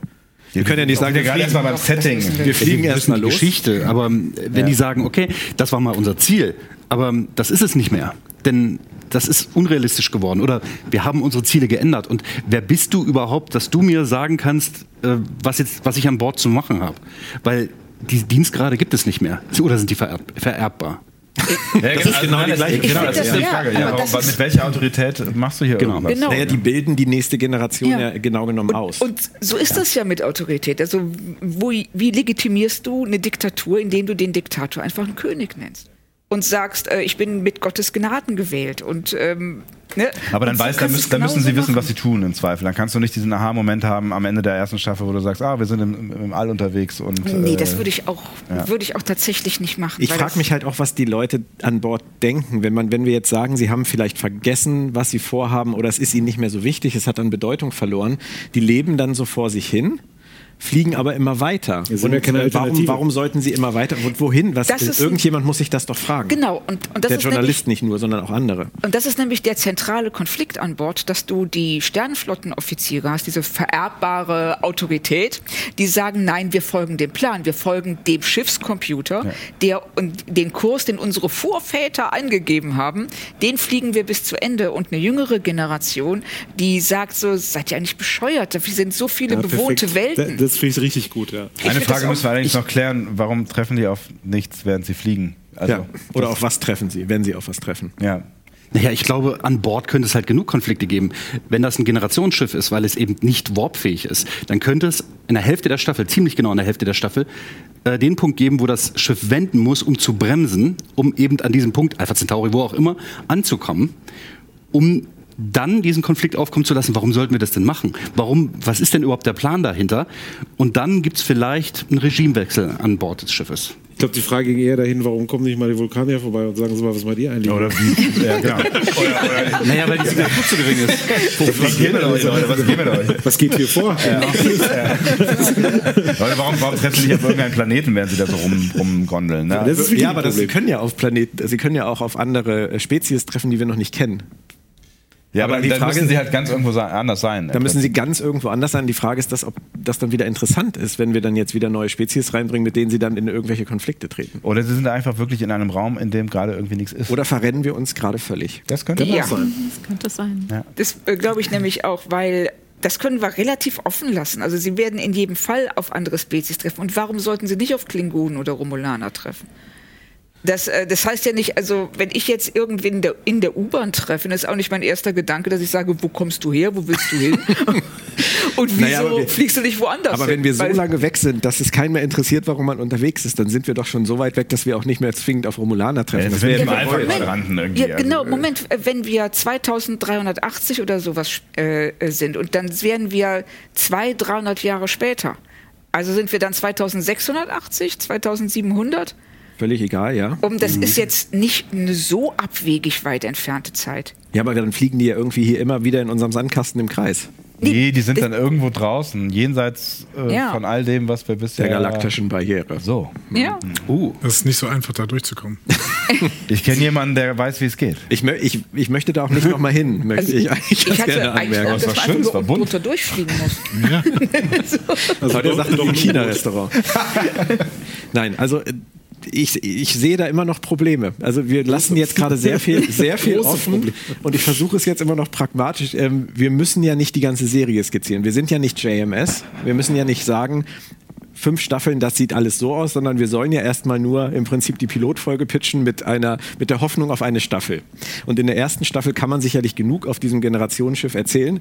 Und jetzt könnten wir es so machen wie die ähm, ganzen Autoren von Star Trek in der Vergangenheit und sagen, wenn die Staffel rum ist und es eine zweite gibt, können wir uns immer noch überlegen, wie wir den Cliffhanger auflösen. Aber wollen wir das? Also Oder wollen meine- wir es uns vorher überlegen? Ich, ich meine, es ist eine erhabene Star Trek-Tradition, ne? nicht zu wissen, wie es weitergeht. Ähm, aber ich sehe es eigentlich auch mit dir, dass wir, dass wir ein bisschen mehr JMS durchaus vertragen könnten, ja. damit wir eben nicht in die Discovery-Falle tappen. Wir müssen ja auch nicht mehrere Staffeln vorausplanen. Wir sagen jetzt mal, die erste Staffel ist die Staffel, wo wir ankommen, wo wir feststellen, was da los ist. Wir lernen dieses Nachfolgeregime kennen, wir lernen die durchmischten Kulturen kennen, wo vielleicht einige immer noch äh, als Botschafter einer Kultur arbeiten, die aber schon längst nicht mehr die ist, die wir kennen. Was ja vielleicht auch interessant ist. Oh ja. Da haben sich vielleicht die Klingonen mit den Vulkaniern vermischt und haben eine völlig neue Lebensart begründet und nennen das vielleicht auch anders. Aber das ist cool. Und wir erkennen Grundzüge vom einen und vom anderen. Und wir haben diesen Journalisten, der irgendwie auf die Idee kommt zu fragen, was zur Hölle machen wir hier eigentlich? Und ist der Plan dieses Supercomputers, der uns steuert, wirklich gut? So, das war die erste. Staffel. Aber wir sollten zumindest klären, wo wir potenziell in einer weiteren Staffel hingehen können. Wir landen nach der ersten äh, oder am Ende der ersten Staffel in einer, einer Bedrohung. Ne? Also wir machen den Konflikt auf, den inneren Konflikt und können den ja auch dann schön sezieren. Da ist ja ganz viel Potenzial, das hast Ja. du ja gerade schon erwähnt. Und am Ende der äh, ersten Staffel kommt dann deine Bedrohung und dann äh, müssen sie sich zusammentun. Dann Das ist müssen die wieder auch das Ziel. zusammenarbeiten. Das Ziel ist ja ein intrinsisches, dass sie dann irgendwann wieder mit den guten Seiten von, von, von, Genau. von der Star Trek-Philosophie quasi die, gemeinsam müssen wir uns zusammenraufen, um Probleme zu lösen, obwohl wir komplett unterschiedlich sind. Das muss ja dieses Ziel sein. Also, Was kann Ja, uns die Sternflotte da geben und so weiter. genau. Und dann, das ist auch das Ziel der Serie. Es könnte auch eine Staffel geben, wo sich eine Fraktion mal abspaltet, hat ihr eigenes Raumschiff Mhm. dort, fliegt weg und dann stellt sich fest, die anderen wiederfinden. Ja? Ja. Und das ist dann auch mal so ein Mo- Moment, wo, äh, wo sich dann auch am Ende vielleicht sogar tränenreich die Familie wiederfindet, einfach, ja, die sich dann nach, äh, äh, die dann voneinander getrennt waren. Ein Jahr, zwei Jahre, zehn Jahre, 15 Jahre, was weiß ich. Man kann ja auch Zeitsprünge mal haben in sowas. Ich bin ja ein großer Fan von Soap-Elementen, aber nicht jeder ist das ja. Könnte es sein, dass wir so ein ganz kleines bisschen in die Falle tappen, dass es gerade arg soapig klingt? Mit so mit der mit den Coming-of-Age-Geschichten und äh, den Durchmischung der Kulturen und die machen dies und die machen das und der Journalist noch, läuft noch rum und die spalten sich ab und fliegen mal dahin. Ist das vielleicht die Gefahr, dass wir eine, eine zu seichte Star Trek-Serie kriegen? Nicht schlimm, wenn es noch eine andere Ebene gibt. Also, und die kann es ja durchaus geben. Es kann ja irgendwie noch einen größeren. Future Guy. Zum Beispiel, es könnte irgendeinen größeren Konflikt an Bord geben. Ja. Es könnte sein, dass es irgendwann tatsächlich Interaktion mit äh, dem Raum gibt, weil ich meine, wir leben ja immer noch in dieser Star Trek-Welt. Und es wäre ganz schön, wenn irgendwann Interaktion mit irgendwas passieren würde, was wir eventuell schon mal gehört haben, kennen oder was auch immer. Deswegen glaube ich, wenn wir diese mehreren Ebenen haben, das hat bei DS9 ja auch ziemlich gut funktioniert. Wir haben eine Ebene, die politisch war, wir haben eine Ebene, Okay. die irgendwie ähm, mit, mit Exploration zu tun hatte. Wir hatten aber auch eine Ebene, die im Prinzip äh, um eine, äh, sich um eine Freundschaft hangelte. So. Was passiert, gut, Andi, was passiert, wenn da, ähm, wenn dieser Pott mal in eine Raumanomalie reinsegelt, in eine ganz klassische Star Trek Raumanomalie und dann sind In wir da für fünf Episoden drin und erzählen das mal so ganz konsequent auf so einer Science-Fiction, aber auch einer politischen Ebene. Wie gehen wir mit, damit um, dass wir jetzt in diesem Ding drin, drin, drin hängen, das Dinge mit uns Und macht? die Energie ist weg, zum Beispiel. Die Energie sowas. ist weg, ja. Ja. Das wird halt spannend, wenn du dann wirklich Character Building machst und diese Soap-Elemente hast, weil dann hast du auch wirklich irgendwas, was, was auf dem Spiel steht. Dann hast du halt diese Figuren, mit denen du dich identifizieren kannst. Also dann geht es ja auch um was. Also deswegen ist das Soapige ja so ein Fund. Ja. Es klingt für mich jetzt zunehmend ein bisschen nach Lost in Space, muss ich sagen. Ich mag Lost in Space, aber so ein paar Elemente haben wir jetzt auch daraus übernommen. Ja. Es ist als- als ein wilder Mix geworden bisher. Aber ich glaube, wir haben relativ viele Sachen schon abgeklopft. Was mich noch interessieren würde, wenn wir den Piloten pitchen müssen, nur die erste Stunde. Wenn wir jetzt sagen, das soll in der ersten Stunde passieren, um die Leute gleich zu catchen. Was würdet ihr sagen, was muss da rein? Wie fangen wir an? Was ist die erste Einstellung? Und was ist das Thema der ersten Folge? Nachrichtensendung vom Journalisten. Nee, die Brücke. Point of View vom Ja, Journalisten. sehr schön. Und bitte keine Action, wenn wir es hinterher nicht einhalten können. Denn das ist mir immer in den Trailern zu viel Bam Bam Bam gewesen. Das ich würde die Brücke sein. zeigen. Ich würde die Brücke zeigen, Ja. um die Leute so ein bisschen an der Nase vorbei, äh, vorbei herein. Wo, wo zieht man die lang? Der Ähm, Nase, vorbei, vorbei zu ziehen. Nee, Durch die. Manege. durch die Nase zu ziehen, wie auch immer. an der Nase herumzuführen. Ja, so, so danke. heißt es, genau. Ja, so eine klassische Brückeneinstellung. Du siehst halt die Brückeneinstellung und da siehst du halt Leute in Uniform mit dem Star Trek Dingsbums und äh, es sieht irgendwie erstmal aus Aber so die wie- siehst du erst Folgen später wieder. Ja.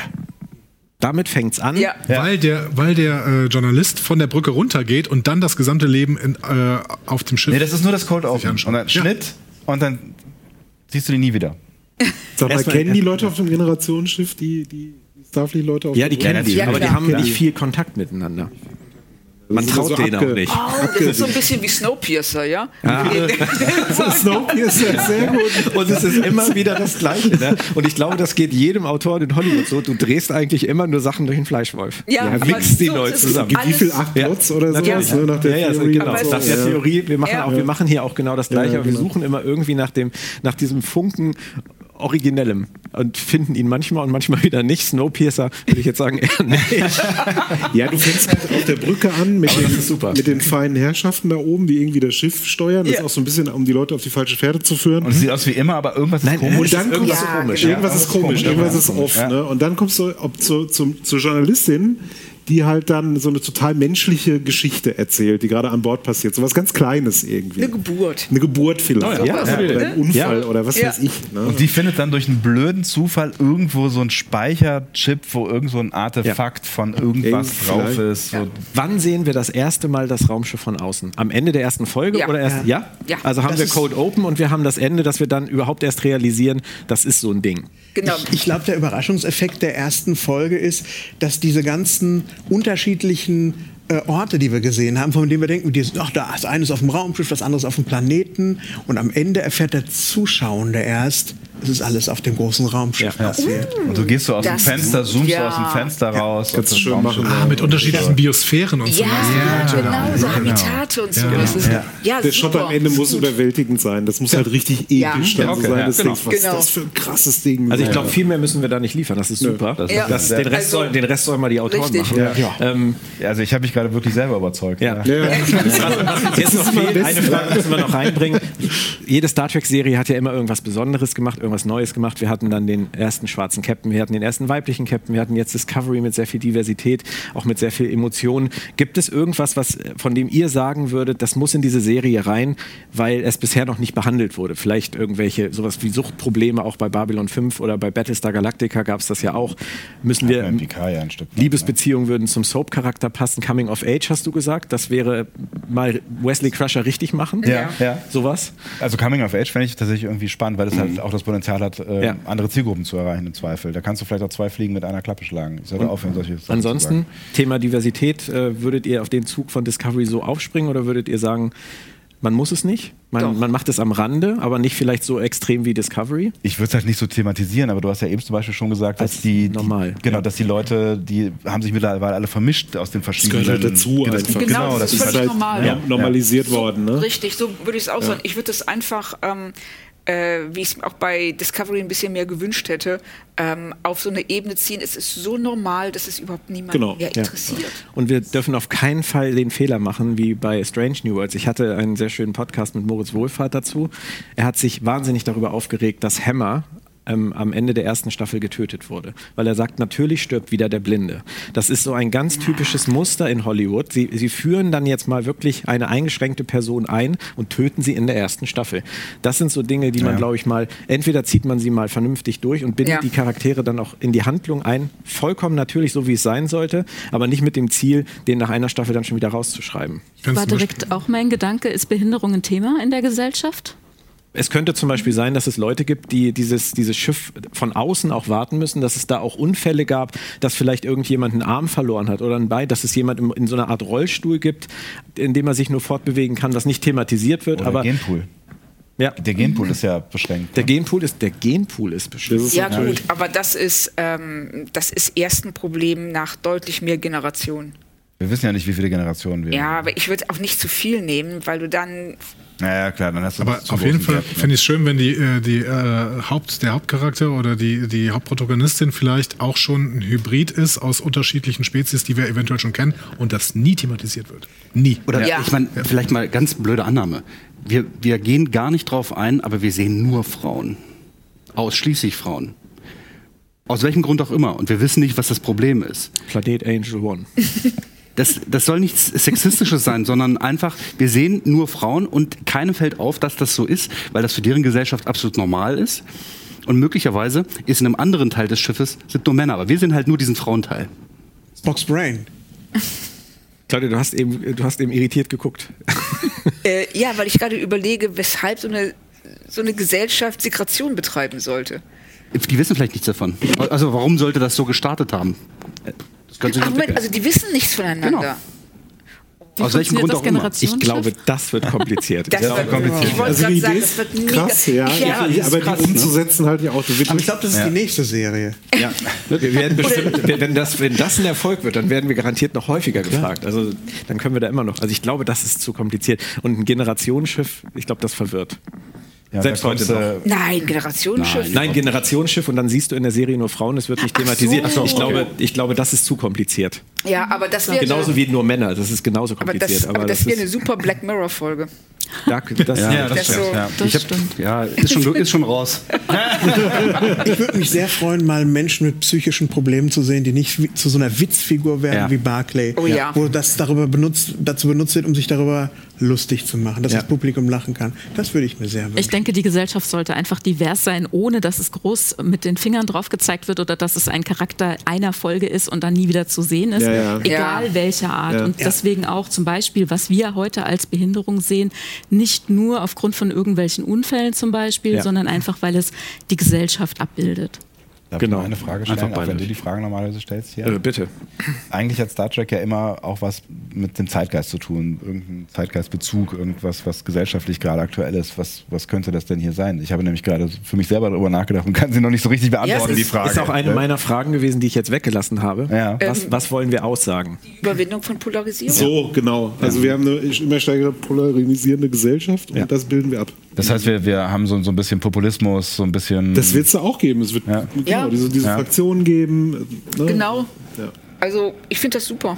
Die einen, suchen nach, Dogmatismus. die einen suchen nach der Wahrheit, die anderen äh, beugen sich aber lieber dem System, weil es einfacher ist, äh, sich diesem System zu beugen, quasi, das es da gibt. Das ist halt das Freiheit Wiederentdecken der Star Trek-Prinzipien. Ja. Ja, genau.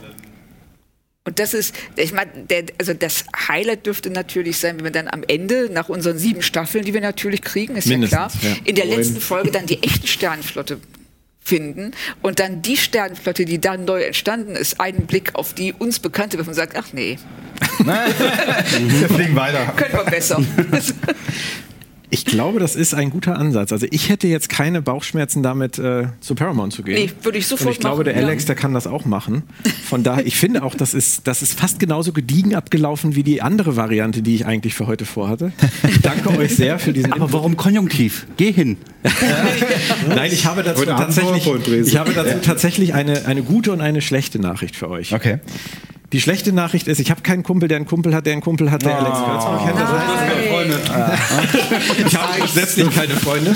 Das heißt also, es wird diese Star Trek-Serie zumindest in absehbarer Zeit wahrscheinlich nicht geben. Aber die gute Nachricht ist, Benjamin hatte eine sensationelle Idee, nachdem ich ihm diesen Pitch von, der, von dieser Talkrunde ähm, offenbart habe. Und zwar sagte er, zum Ende vom Museum und zum Ende vom Raumschiff Eberswalde. Das ist äh, 7. Juni 2026. Da endet die Reise vom 1701 Museum und vom Raumschiff Eberswalde. Wow.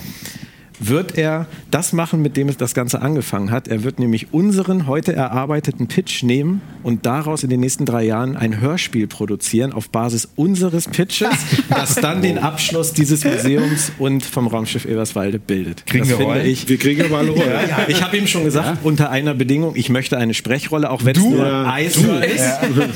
Aber ich würde mal sagen, Benjamin, das ist jetzt hier on tape. Ja. Alle, die hier sitzen, Kriegen haben sich das absolut verdient. So, wir müssen ja. in irgendeiner Form auftreten. Ähm, wir werden das sicherlich geklärt kriegen mit ihm. Aber ich finde, das ist eine so schöne Idee und dann haben wir das auch mega schöne wirklich Idee. Ja, überhaupt finde nicht ich auch. umsonst Ja. gemacht, auch wenn Alex vielleicht nie was davon erfahren wird. Aber vielleicht dann ja doch. Vielleicht dann ja doch, ja. Ja. Und Benjamin hat das Ganze, und das finde ich wirklich witzig, auch wenn natürlich dieser Titel sehr viel mit Star Trek, mit dem Namen Star Trek zu tun hat, aber er hat dieses Hörspiel schon vorab betitelt. Ach was. Und es heißt Reise zu den Sternen. und ich meine, mehr kann man nicht machen für ein Generationenschiff. Von daher haben wir es perfekt nach Hause gekriegt. Ich danke euch. Es hat mir sehr viel Spaß gemacht. Vielen Dank. Ja, danke auch. Danke. Yeah.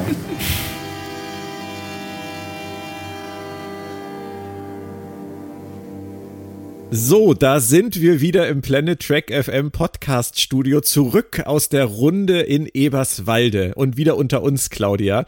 Das war schon wirklich spannend, was da abgelaufen ist, oder? Das hat mega Spaß gemacht. Also wirklich, ähm, äh, man hat ja gemerkt, dass es am Anfang waren alle noch so ein bisschen verhalten und wussten auch nicht so richtig, äh, wo sie ansetzen sollen. Und je mehr wir uns an diese Idee, an diese Vorstellung gewöhnt haben, wir pitchen jetzt eine Star Trek-Serie, desto, ja, wir waren richtig drin. Ja. So, und ganz ehrlich, ich möchte die Serie sehen. ich hätte da auch überhaupt kein Problem mit, äh, diese Serie zu sehen. Ähm, und es ist, glaube ich, jetzt auch jedem, der es sich angehört hat, klar, warum man das vorher nicht kommunizieren konnte. Ähm, ich wollte einfach eine Situation erzeugen, wie sie vielleicht auch in einem Writers Room manchmal entsteht, der schnell zusammengewürfelt wird. Weil es ist ja manchmal auch in Hollywood so, dass irgendwelche Projekte aus der Taufe gehoben werden und schnell ähm, weiterverarbeitet werden sollen. Und dann werden Leute zusammengesetzt, die vielleicht ganz gut zusammenpassen, die eine gewisse Expertise vielleicht haben und mitbringen, aber die auch in diesem Moment vielleicht gar nicht genau wissen, was sie da sollen. Und es muss dann irgendwie funktionieren. Und deswegen wollte ich diese, versuchen, diesen Realismus da ein wenig reinzubringen. Und ich glaube, das hat man gespürt, auch wenn keiner geglaubt hat, dass Alex Kurtzman äh, das jemals zu sehen kriegt. Aber ich glaube, man hat gespürt, dass die Leute ähm, wirklich sich reingefuchst haben. Ja, auf jeden Fall. Also, und ähm, ich kann jetzt auch besser verstehen, warum manche Entscheidungen rauskommen, die wir, bei denen wir vielleicht ein bisschen uns am Kopf kratzen. Also in der Realität. Nämlich, ähm, äh, es stießen ja sehr unterschiedliche Ansätze aufeinander. Auch, ähm, ja, die, ich sag mal, es gab Realisten im Raum und es gab Idealisten. Und, ähm, es, und beide haben sich angenähert und die Ideen des jeweils anderen übernommen und äh, verfeinert und manchmal auch einfach gesagt, so, nee, das geht nicht. Und ähm, so merkt man, wie man sich an Sachen herantastet, die aber auch vielleicht einem bestimmten Korsett unterworfen sind. Dass man, äh, das, und äh, das war jetzt bei uns, wir hatten ja sehr viel mehr Freiheiten, als ein regulärer Writers Room hätte. Aber wir haben uns trotzdem selber an die Leine genommen zu Sachen gesagt, so, nee, wir können keine Anthologieserie machen, wo jede Folge in einem anderen äh, Bereich spielt, weil das zu viel Geld kostet. das war ja letztendlich auch das, was ich damit ein bisschen aufzeigen wollte. Wir kritisieren immer so viel, was uns da auf dem Bildschirm präsentiert wird, aber der Weg dahin, Genau. der ist im Zweifelsfall manchmal so schwer, dass da machen wir uns gar keine Vorstellung von, was die für, für Zwängen unterliegen. Ich denke da auch immer gerne halt an diese Enterprise-Geschichte, dass Brandon Braga und Rick Berman damals in der ersten Staffel eigentlich gerne erzählen wollten, wie dieses Schiff gebaut wird. Wir sind da jetzt ja auch drauf gekommen auf so eine Idee. Ja. Und wie, wie stellt sich die Crew zusammen und am Ende der ersten Staffel fliegen die dann los. Da sagen die Entscheider damals natürlich auch mit Recht, wir machen doch jetzt hier keine neue Raumschiffserie, bei der das Raumschiff erst nach 26 Folgen losfliegt. Seid ihr bescheuert? Stimmt. Und an, an, diese, an diese Begrenzung muss man sich dann natürlich, wenn man etwas pitchen will, was dann auch gekauft wird, auch einfach selber halten und nicht erst warten, bis die Leute einem das um die Ohren hauen. Ja, genau. Und dann ähm, neigst du dazu, dich auch selbst gewissermaßen zu zensieren. Weil du aus praktischen Erwägungen Dinge weglässt, die, ähm, die du vielleicht gerne machen würdest, aber aus der Erfahrung raus, wie du jetzt schon gerade sagst, von Enterprise und ähm, den, was auch der äh, Brian Fuller versucht hat bei Discovery, wissen wir, was scheitert und was wir, was, ne, was Erfolgsaussichten hat. Wobei ich immer noch glaube, wenn sie das bei Enterprise nicht ganz so krass gemacht haben, hätten. Also wenn das Schiff nicht nach 26 Folgen gestartet wäre, sondern nach sechs. Oder du mit Rückblicken gearbeitet hättest, äh, hätte ich das eine ganz tolle Idee gefunden. Ja, vielleicht waren die Macher bei Paramount damals noch nicht so weit, das Ja. zu akzeptieren. Vielleicht war ihnen das dann wieder zu kompliziert. Auf der anderen Seite haben sie dann diesen, diesen komplizierten Temporal Cold War gleich reingenommen, wo du halt auch gedacht hast, muss das jetzt sein? Du Ja. hast jetzt diese, diese Serie, die so weit zurückgeht, äh, so nah an unserer Lebensrealität letztendlich dran ist wie keine andere und dann diesen irre futuristischen Temporal Cold War da auf einmal. Das sind ja auch Entscheidungen, wo man sich im Nachhinein fragt, wer hat da ähm, reingeredet oder Ja. in eine Richtung gezogen, die vielleicht jemand anders gar nicht wollte. Und ähm, so ging es uns ja letztendlich auch. Und ich hatte, das hast du wahrscheinlich gemerkt, ich hatte am Anfang eine viel, viel klarere Struktur im Kopf. Ich wollte Themen abarbeiten. Ich habe dich dann ja sogar so ein bisschen als, als Supervisor eingesetzt und, und habe gesagt, wenn wir hier zu keinem Konsens kommen in acht Minuten, Themenblock, dann muss Frau Kern entscheiden. Aber das, das habe ich ja relativ schnell gemerkt, dass das so nicht funktioniert, ne? Nee, genau. Und das war in dem Moment, wo das Freestyle geworden ist. Da hat das super geklappt, weil wir, weil du kannst nicht, und das war ja auch was, was wir in diesem Prozess bemerkt haben. Du kannst nicht das Raumschiff, das Raumschiff oder das Setting abhandeln, ohne zu wissen, in welcher Zeit du spielst, in welchem Rahmen du spielst, was für eine Richtig. Besatzung an Bord ist. Das spielt alles so, das greift alles so stark ineinander dass Ja. man die Bereiche nicht separieren kann. Aber das ist mir und dir ja offensichtlich auch erst in diesem Prozess klar geworden. ich wollte es uns letztendlich leichter machen, indem wir uns irgendwie an einer so einer Art von Kennzahlen abarbeiten können. Aber es geht halt wirklich nicht. Und wir haben ja auch äh, im Verlauf dieser 60 Minuten gemerkt, was wir für Richtungswechsel eingebaut haben. Also wir Ja. wollten ja erst das eine, dann das andere. Wir sind dann auf einmal aus dem 24. Jahrhundert, dann äh, haben wir auf einmal gesagt, das, die Zeit spielt gar keine Rolle. Es ist völlig egal, wann das spielt, das erfahren wir gar nicht, das wissen die selber nicht. Ja. Und so, so hangelt man sich dann durch und, und kommt dann ja auch an Punkte, wo man dann auf einmal, wo dann auf einmal Ideen aufploppen, die man dann vielleicht auch überhaupt nicht mehr in den Kopf kriegt. Also ich denke da an, an Peters wunderbaren Moment, als er sagte, vielleicht sind's alles Frauen.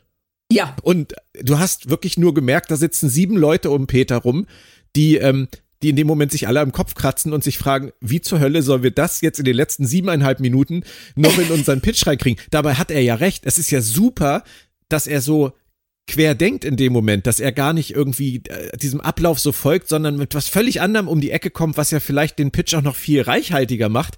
Aber in dem Moment hat es, glaube ich, keiner geschafft, das irgendwie einzu, einzubauen. ja, richtig. Gedanklich. Genau. Und das ist, weil während du, das ähm, ging mir ganz ähnlich. Also du spinnst ja deine eigenen Ideen weiter, noch während du den anderen zuhörst.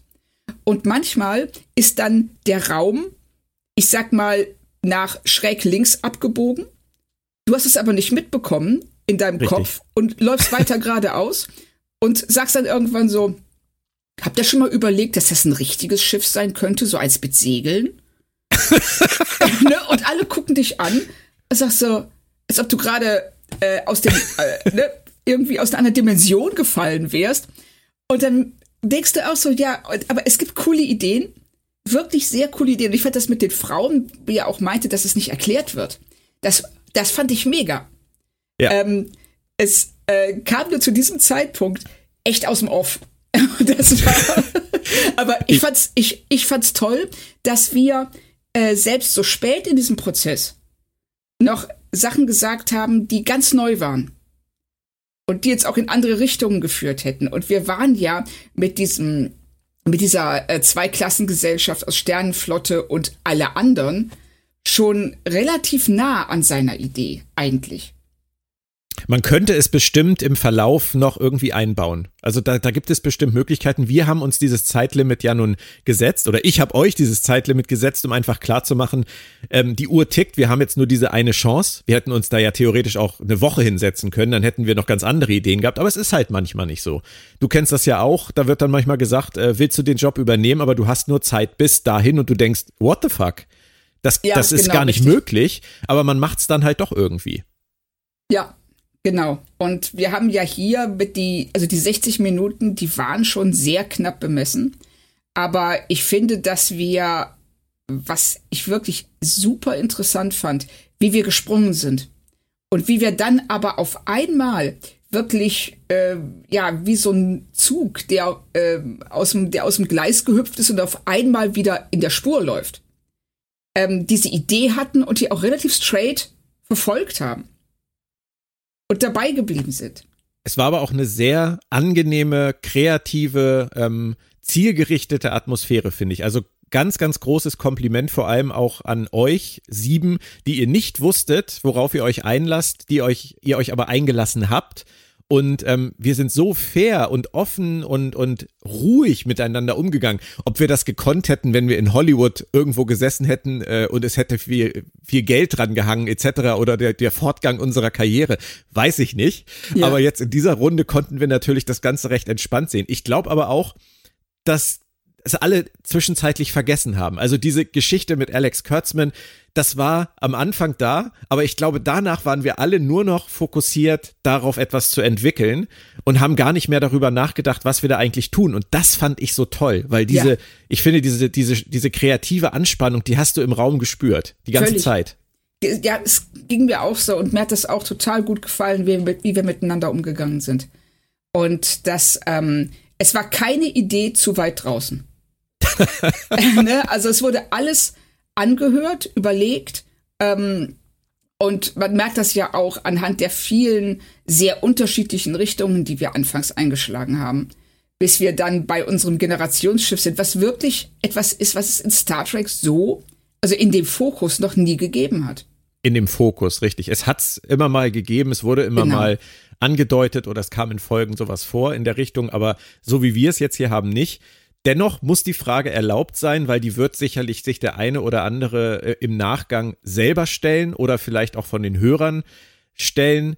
Jetzt sitzt du acht Leute in einen Raum, die, ich glaube, man kann sagen, alle echt ganz gut was von Star Trek wissen, Star Trek einschätzen können, Star Trek verstehen. Und es sind sogar Leute dabei, die äh, kreativ arbeiten und schreiben.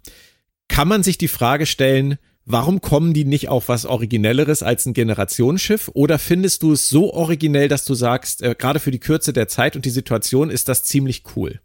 Äh, letzteres. Also ich finde es eine sehr coole Idee für diese 60 Minuten, die wir hatten und auch generell um Star Trek Ideale ähm, so ein bisschen auf den Prüfstein zu setzen. Weil wir werden hier ja, wir werden, ich rede jetzt wirklich schon, als ob das passieren würde. es geht bald los, das Casting ja, läuft. Genau, so.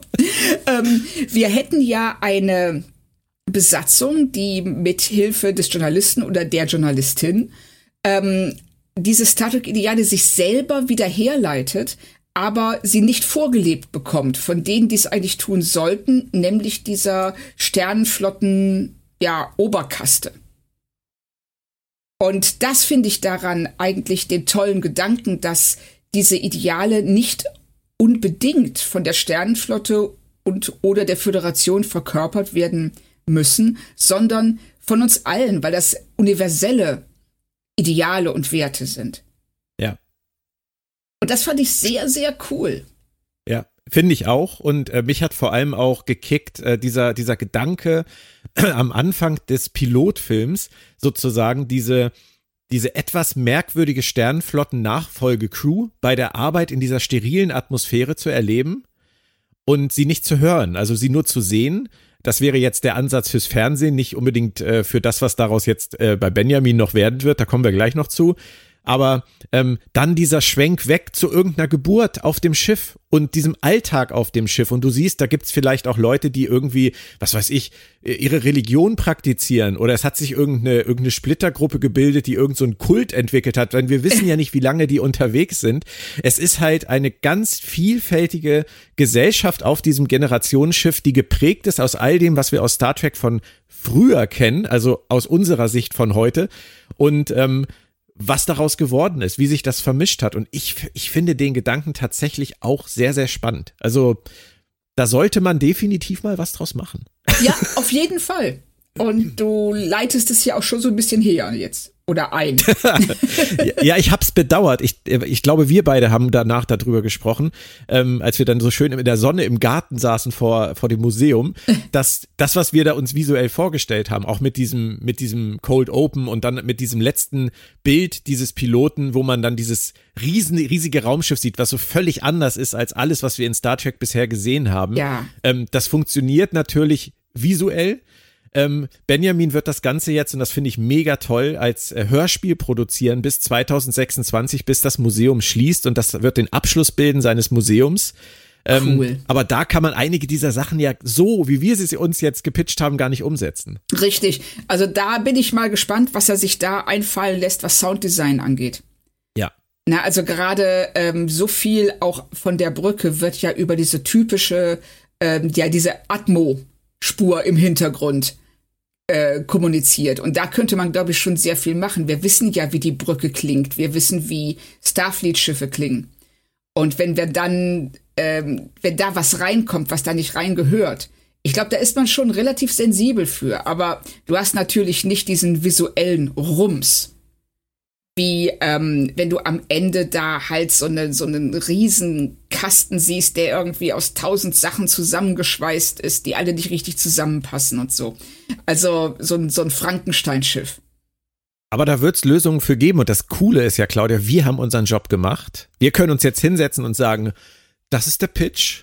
Ja. Den habt ihr gekauft und Benjamin ist jetzt derjenige, der sagen muss, wie machen wir es denn jetzt? Ja. Wir, wir als Autoren sind jetzt erstmal, sind jetzt erstmal raus aus der Nummer und ich glaube, ihm wird was einfallen. Also ich kann da jetzt, ich glaube, das darf ich auch aus dem Nähkästchen plaudern. Er hat sich dann jetzt auch im Nachgang in Ruhe in der geschnittenen Version, die wir jetzt auch gehört haben, ähm, zu Gemüte geführt und er ist wirklich begeistert. Also cool. äh, Benjamin hat gesagt, er ist wahnsinnig angefixt jetzt davon, das Ding umzusetzen als Hörspiel. Er freut sich da riesig drauf, da Wege, Lösungen zu finden, diese Geschichte jetzt umzusetzen. Ich glaube, da dürfen wir sehr, sehr, sehr gespannt sein, was dabei rauskommt.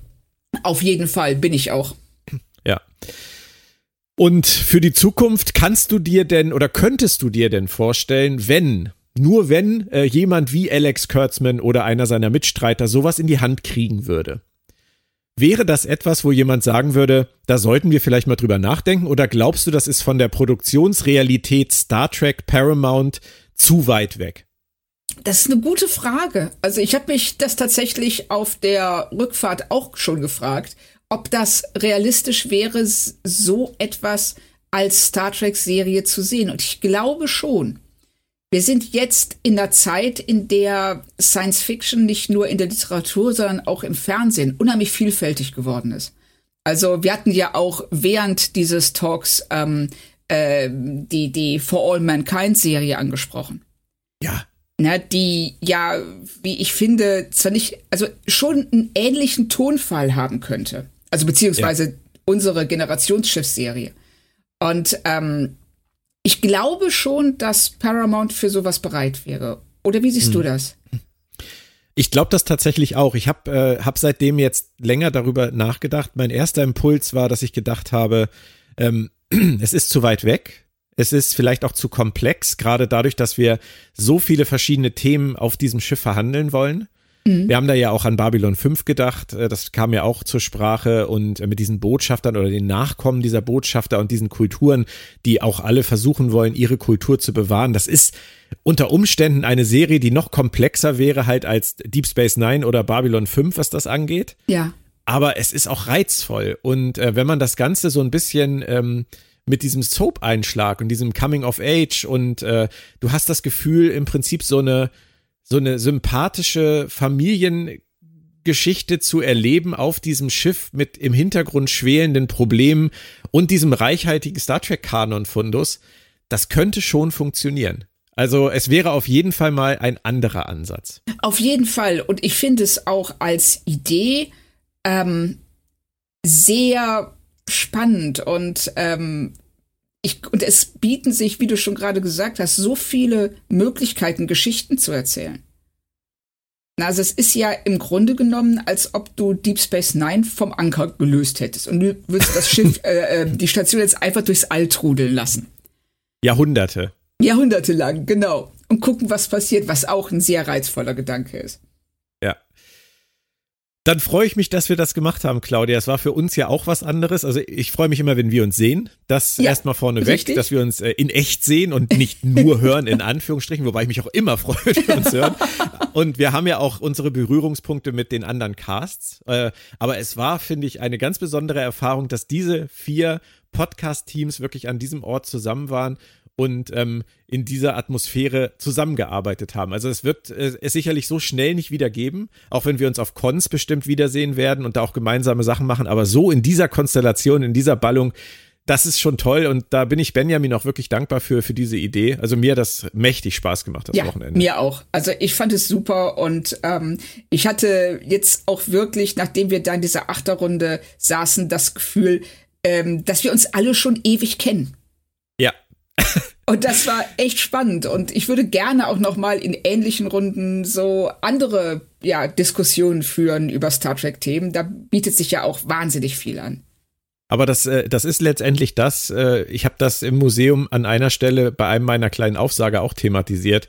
Star Trek bringt halt zusammen. Ja. Und selbst wenn man sich nicht gut kennt und selbst wenn man vielleicht nicht irgendwelche akuten Themen hat, über die man sprechen kann, du kannst immer über Star Trek reden und du kannst in alle Richtungen über Star Trek reden. Solange du fair miteinander umgehst, kannst du ja auch unterschiedliche Meinungen haben. Das haben wir hier erlebt. Also ich äh, finde ein tolles Experiment und ähm, gerne wieder, vielleicht auch mal live auf irgendeiner Bühne sowas ähnliches machen. Ich hätte da auf jeden Fall Lust zu. Ich auch, auf jeden Fall. Und das wäre cool, gerade wenn, wer, wenn man auf der Bühne sitzt, dann auch spontan vielleicht auf Zuhörerwünsche, Zuschauer, Zuhörer, Zuschauerwünsche einzugehen. Zu sagen so, hey, redet doch mal, was haltet ihr denn von dem Zeitsprung in Discovery? Oder was haltet ihr von, ähm, ja, der verpatzten ersten Staffel von Enterprise?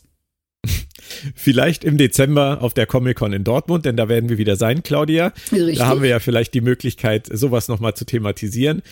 Und ihr da draußen, ähm, euch kann ich nur ermutigen, guckt euch das alte virtuelle Museum mit über 500 Punkten an, die ihr anklicken könnt, oder das neue virtuelle Museum ab dem Star Trek Day 2023 geöffnet mit den ganzen kleinen Einspielern von den vier Podcast-Teams und von Space Monet und seinem Kollegen.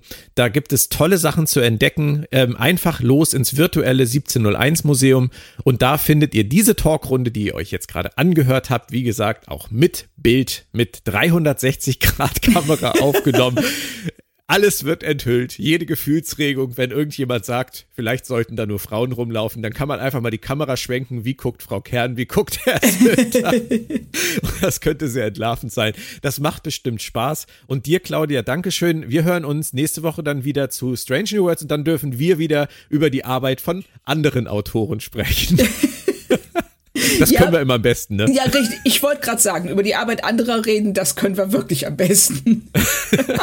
Dann machen wir das die nächsten Wochen und beenden die Strange New World Staffel hier bei Planet Track FM. Ihr da draußen bleibt alle gesund. Äh, bis bald und tschö Claudia, tschö ihr alle. Tschüss Björn, tschüss alle.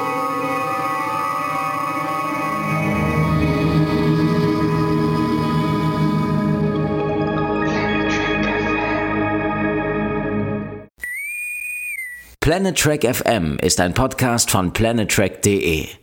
Die ganze Welt von Star Trek und darüber hinaus.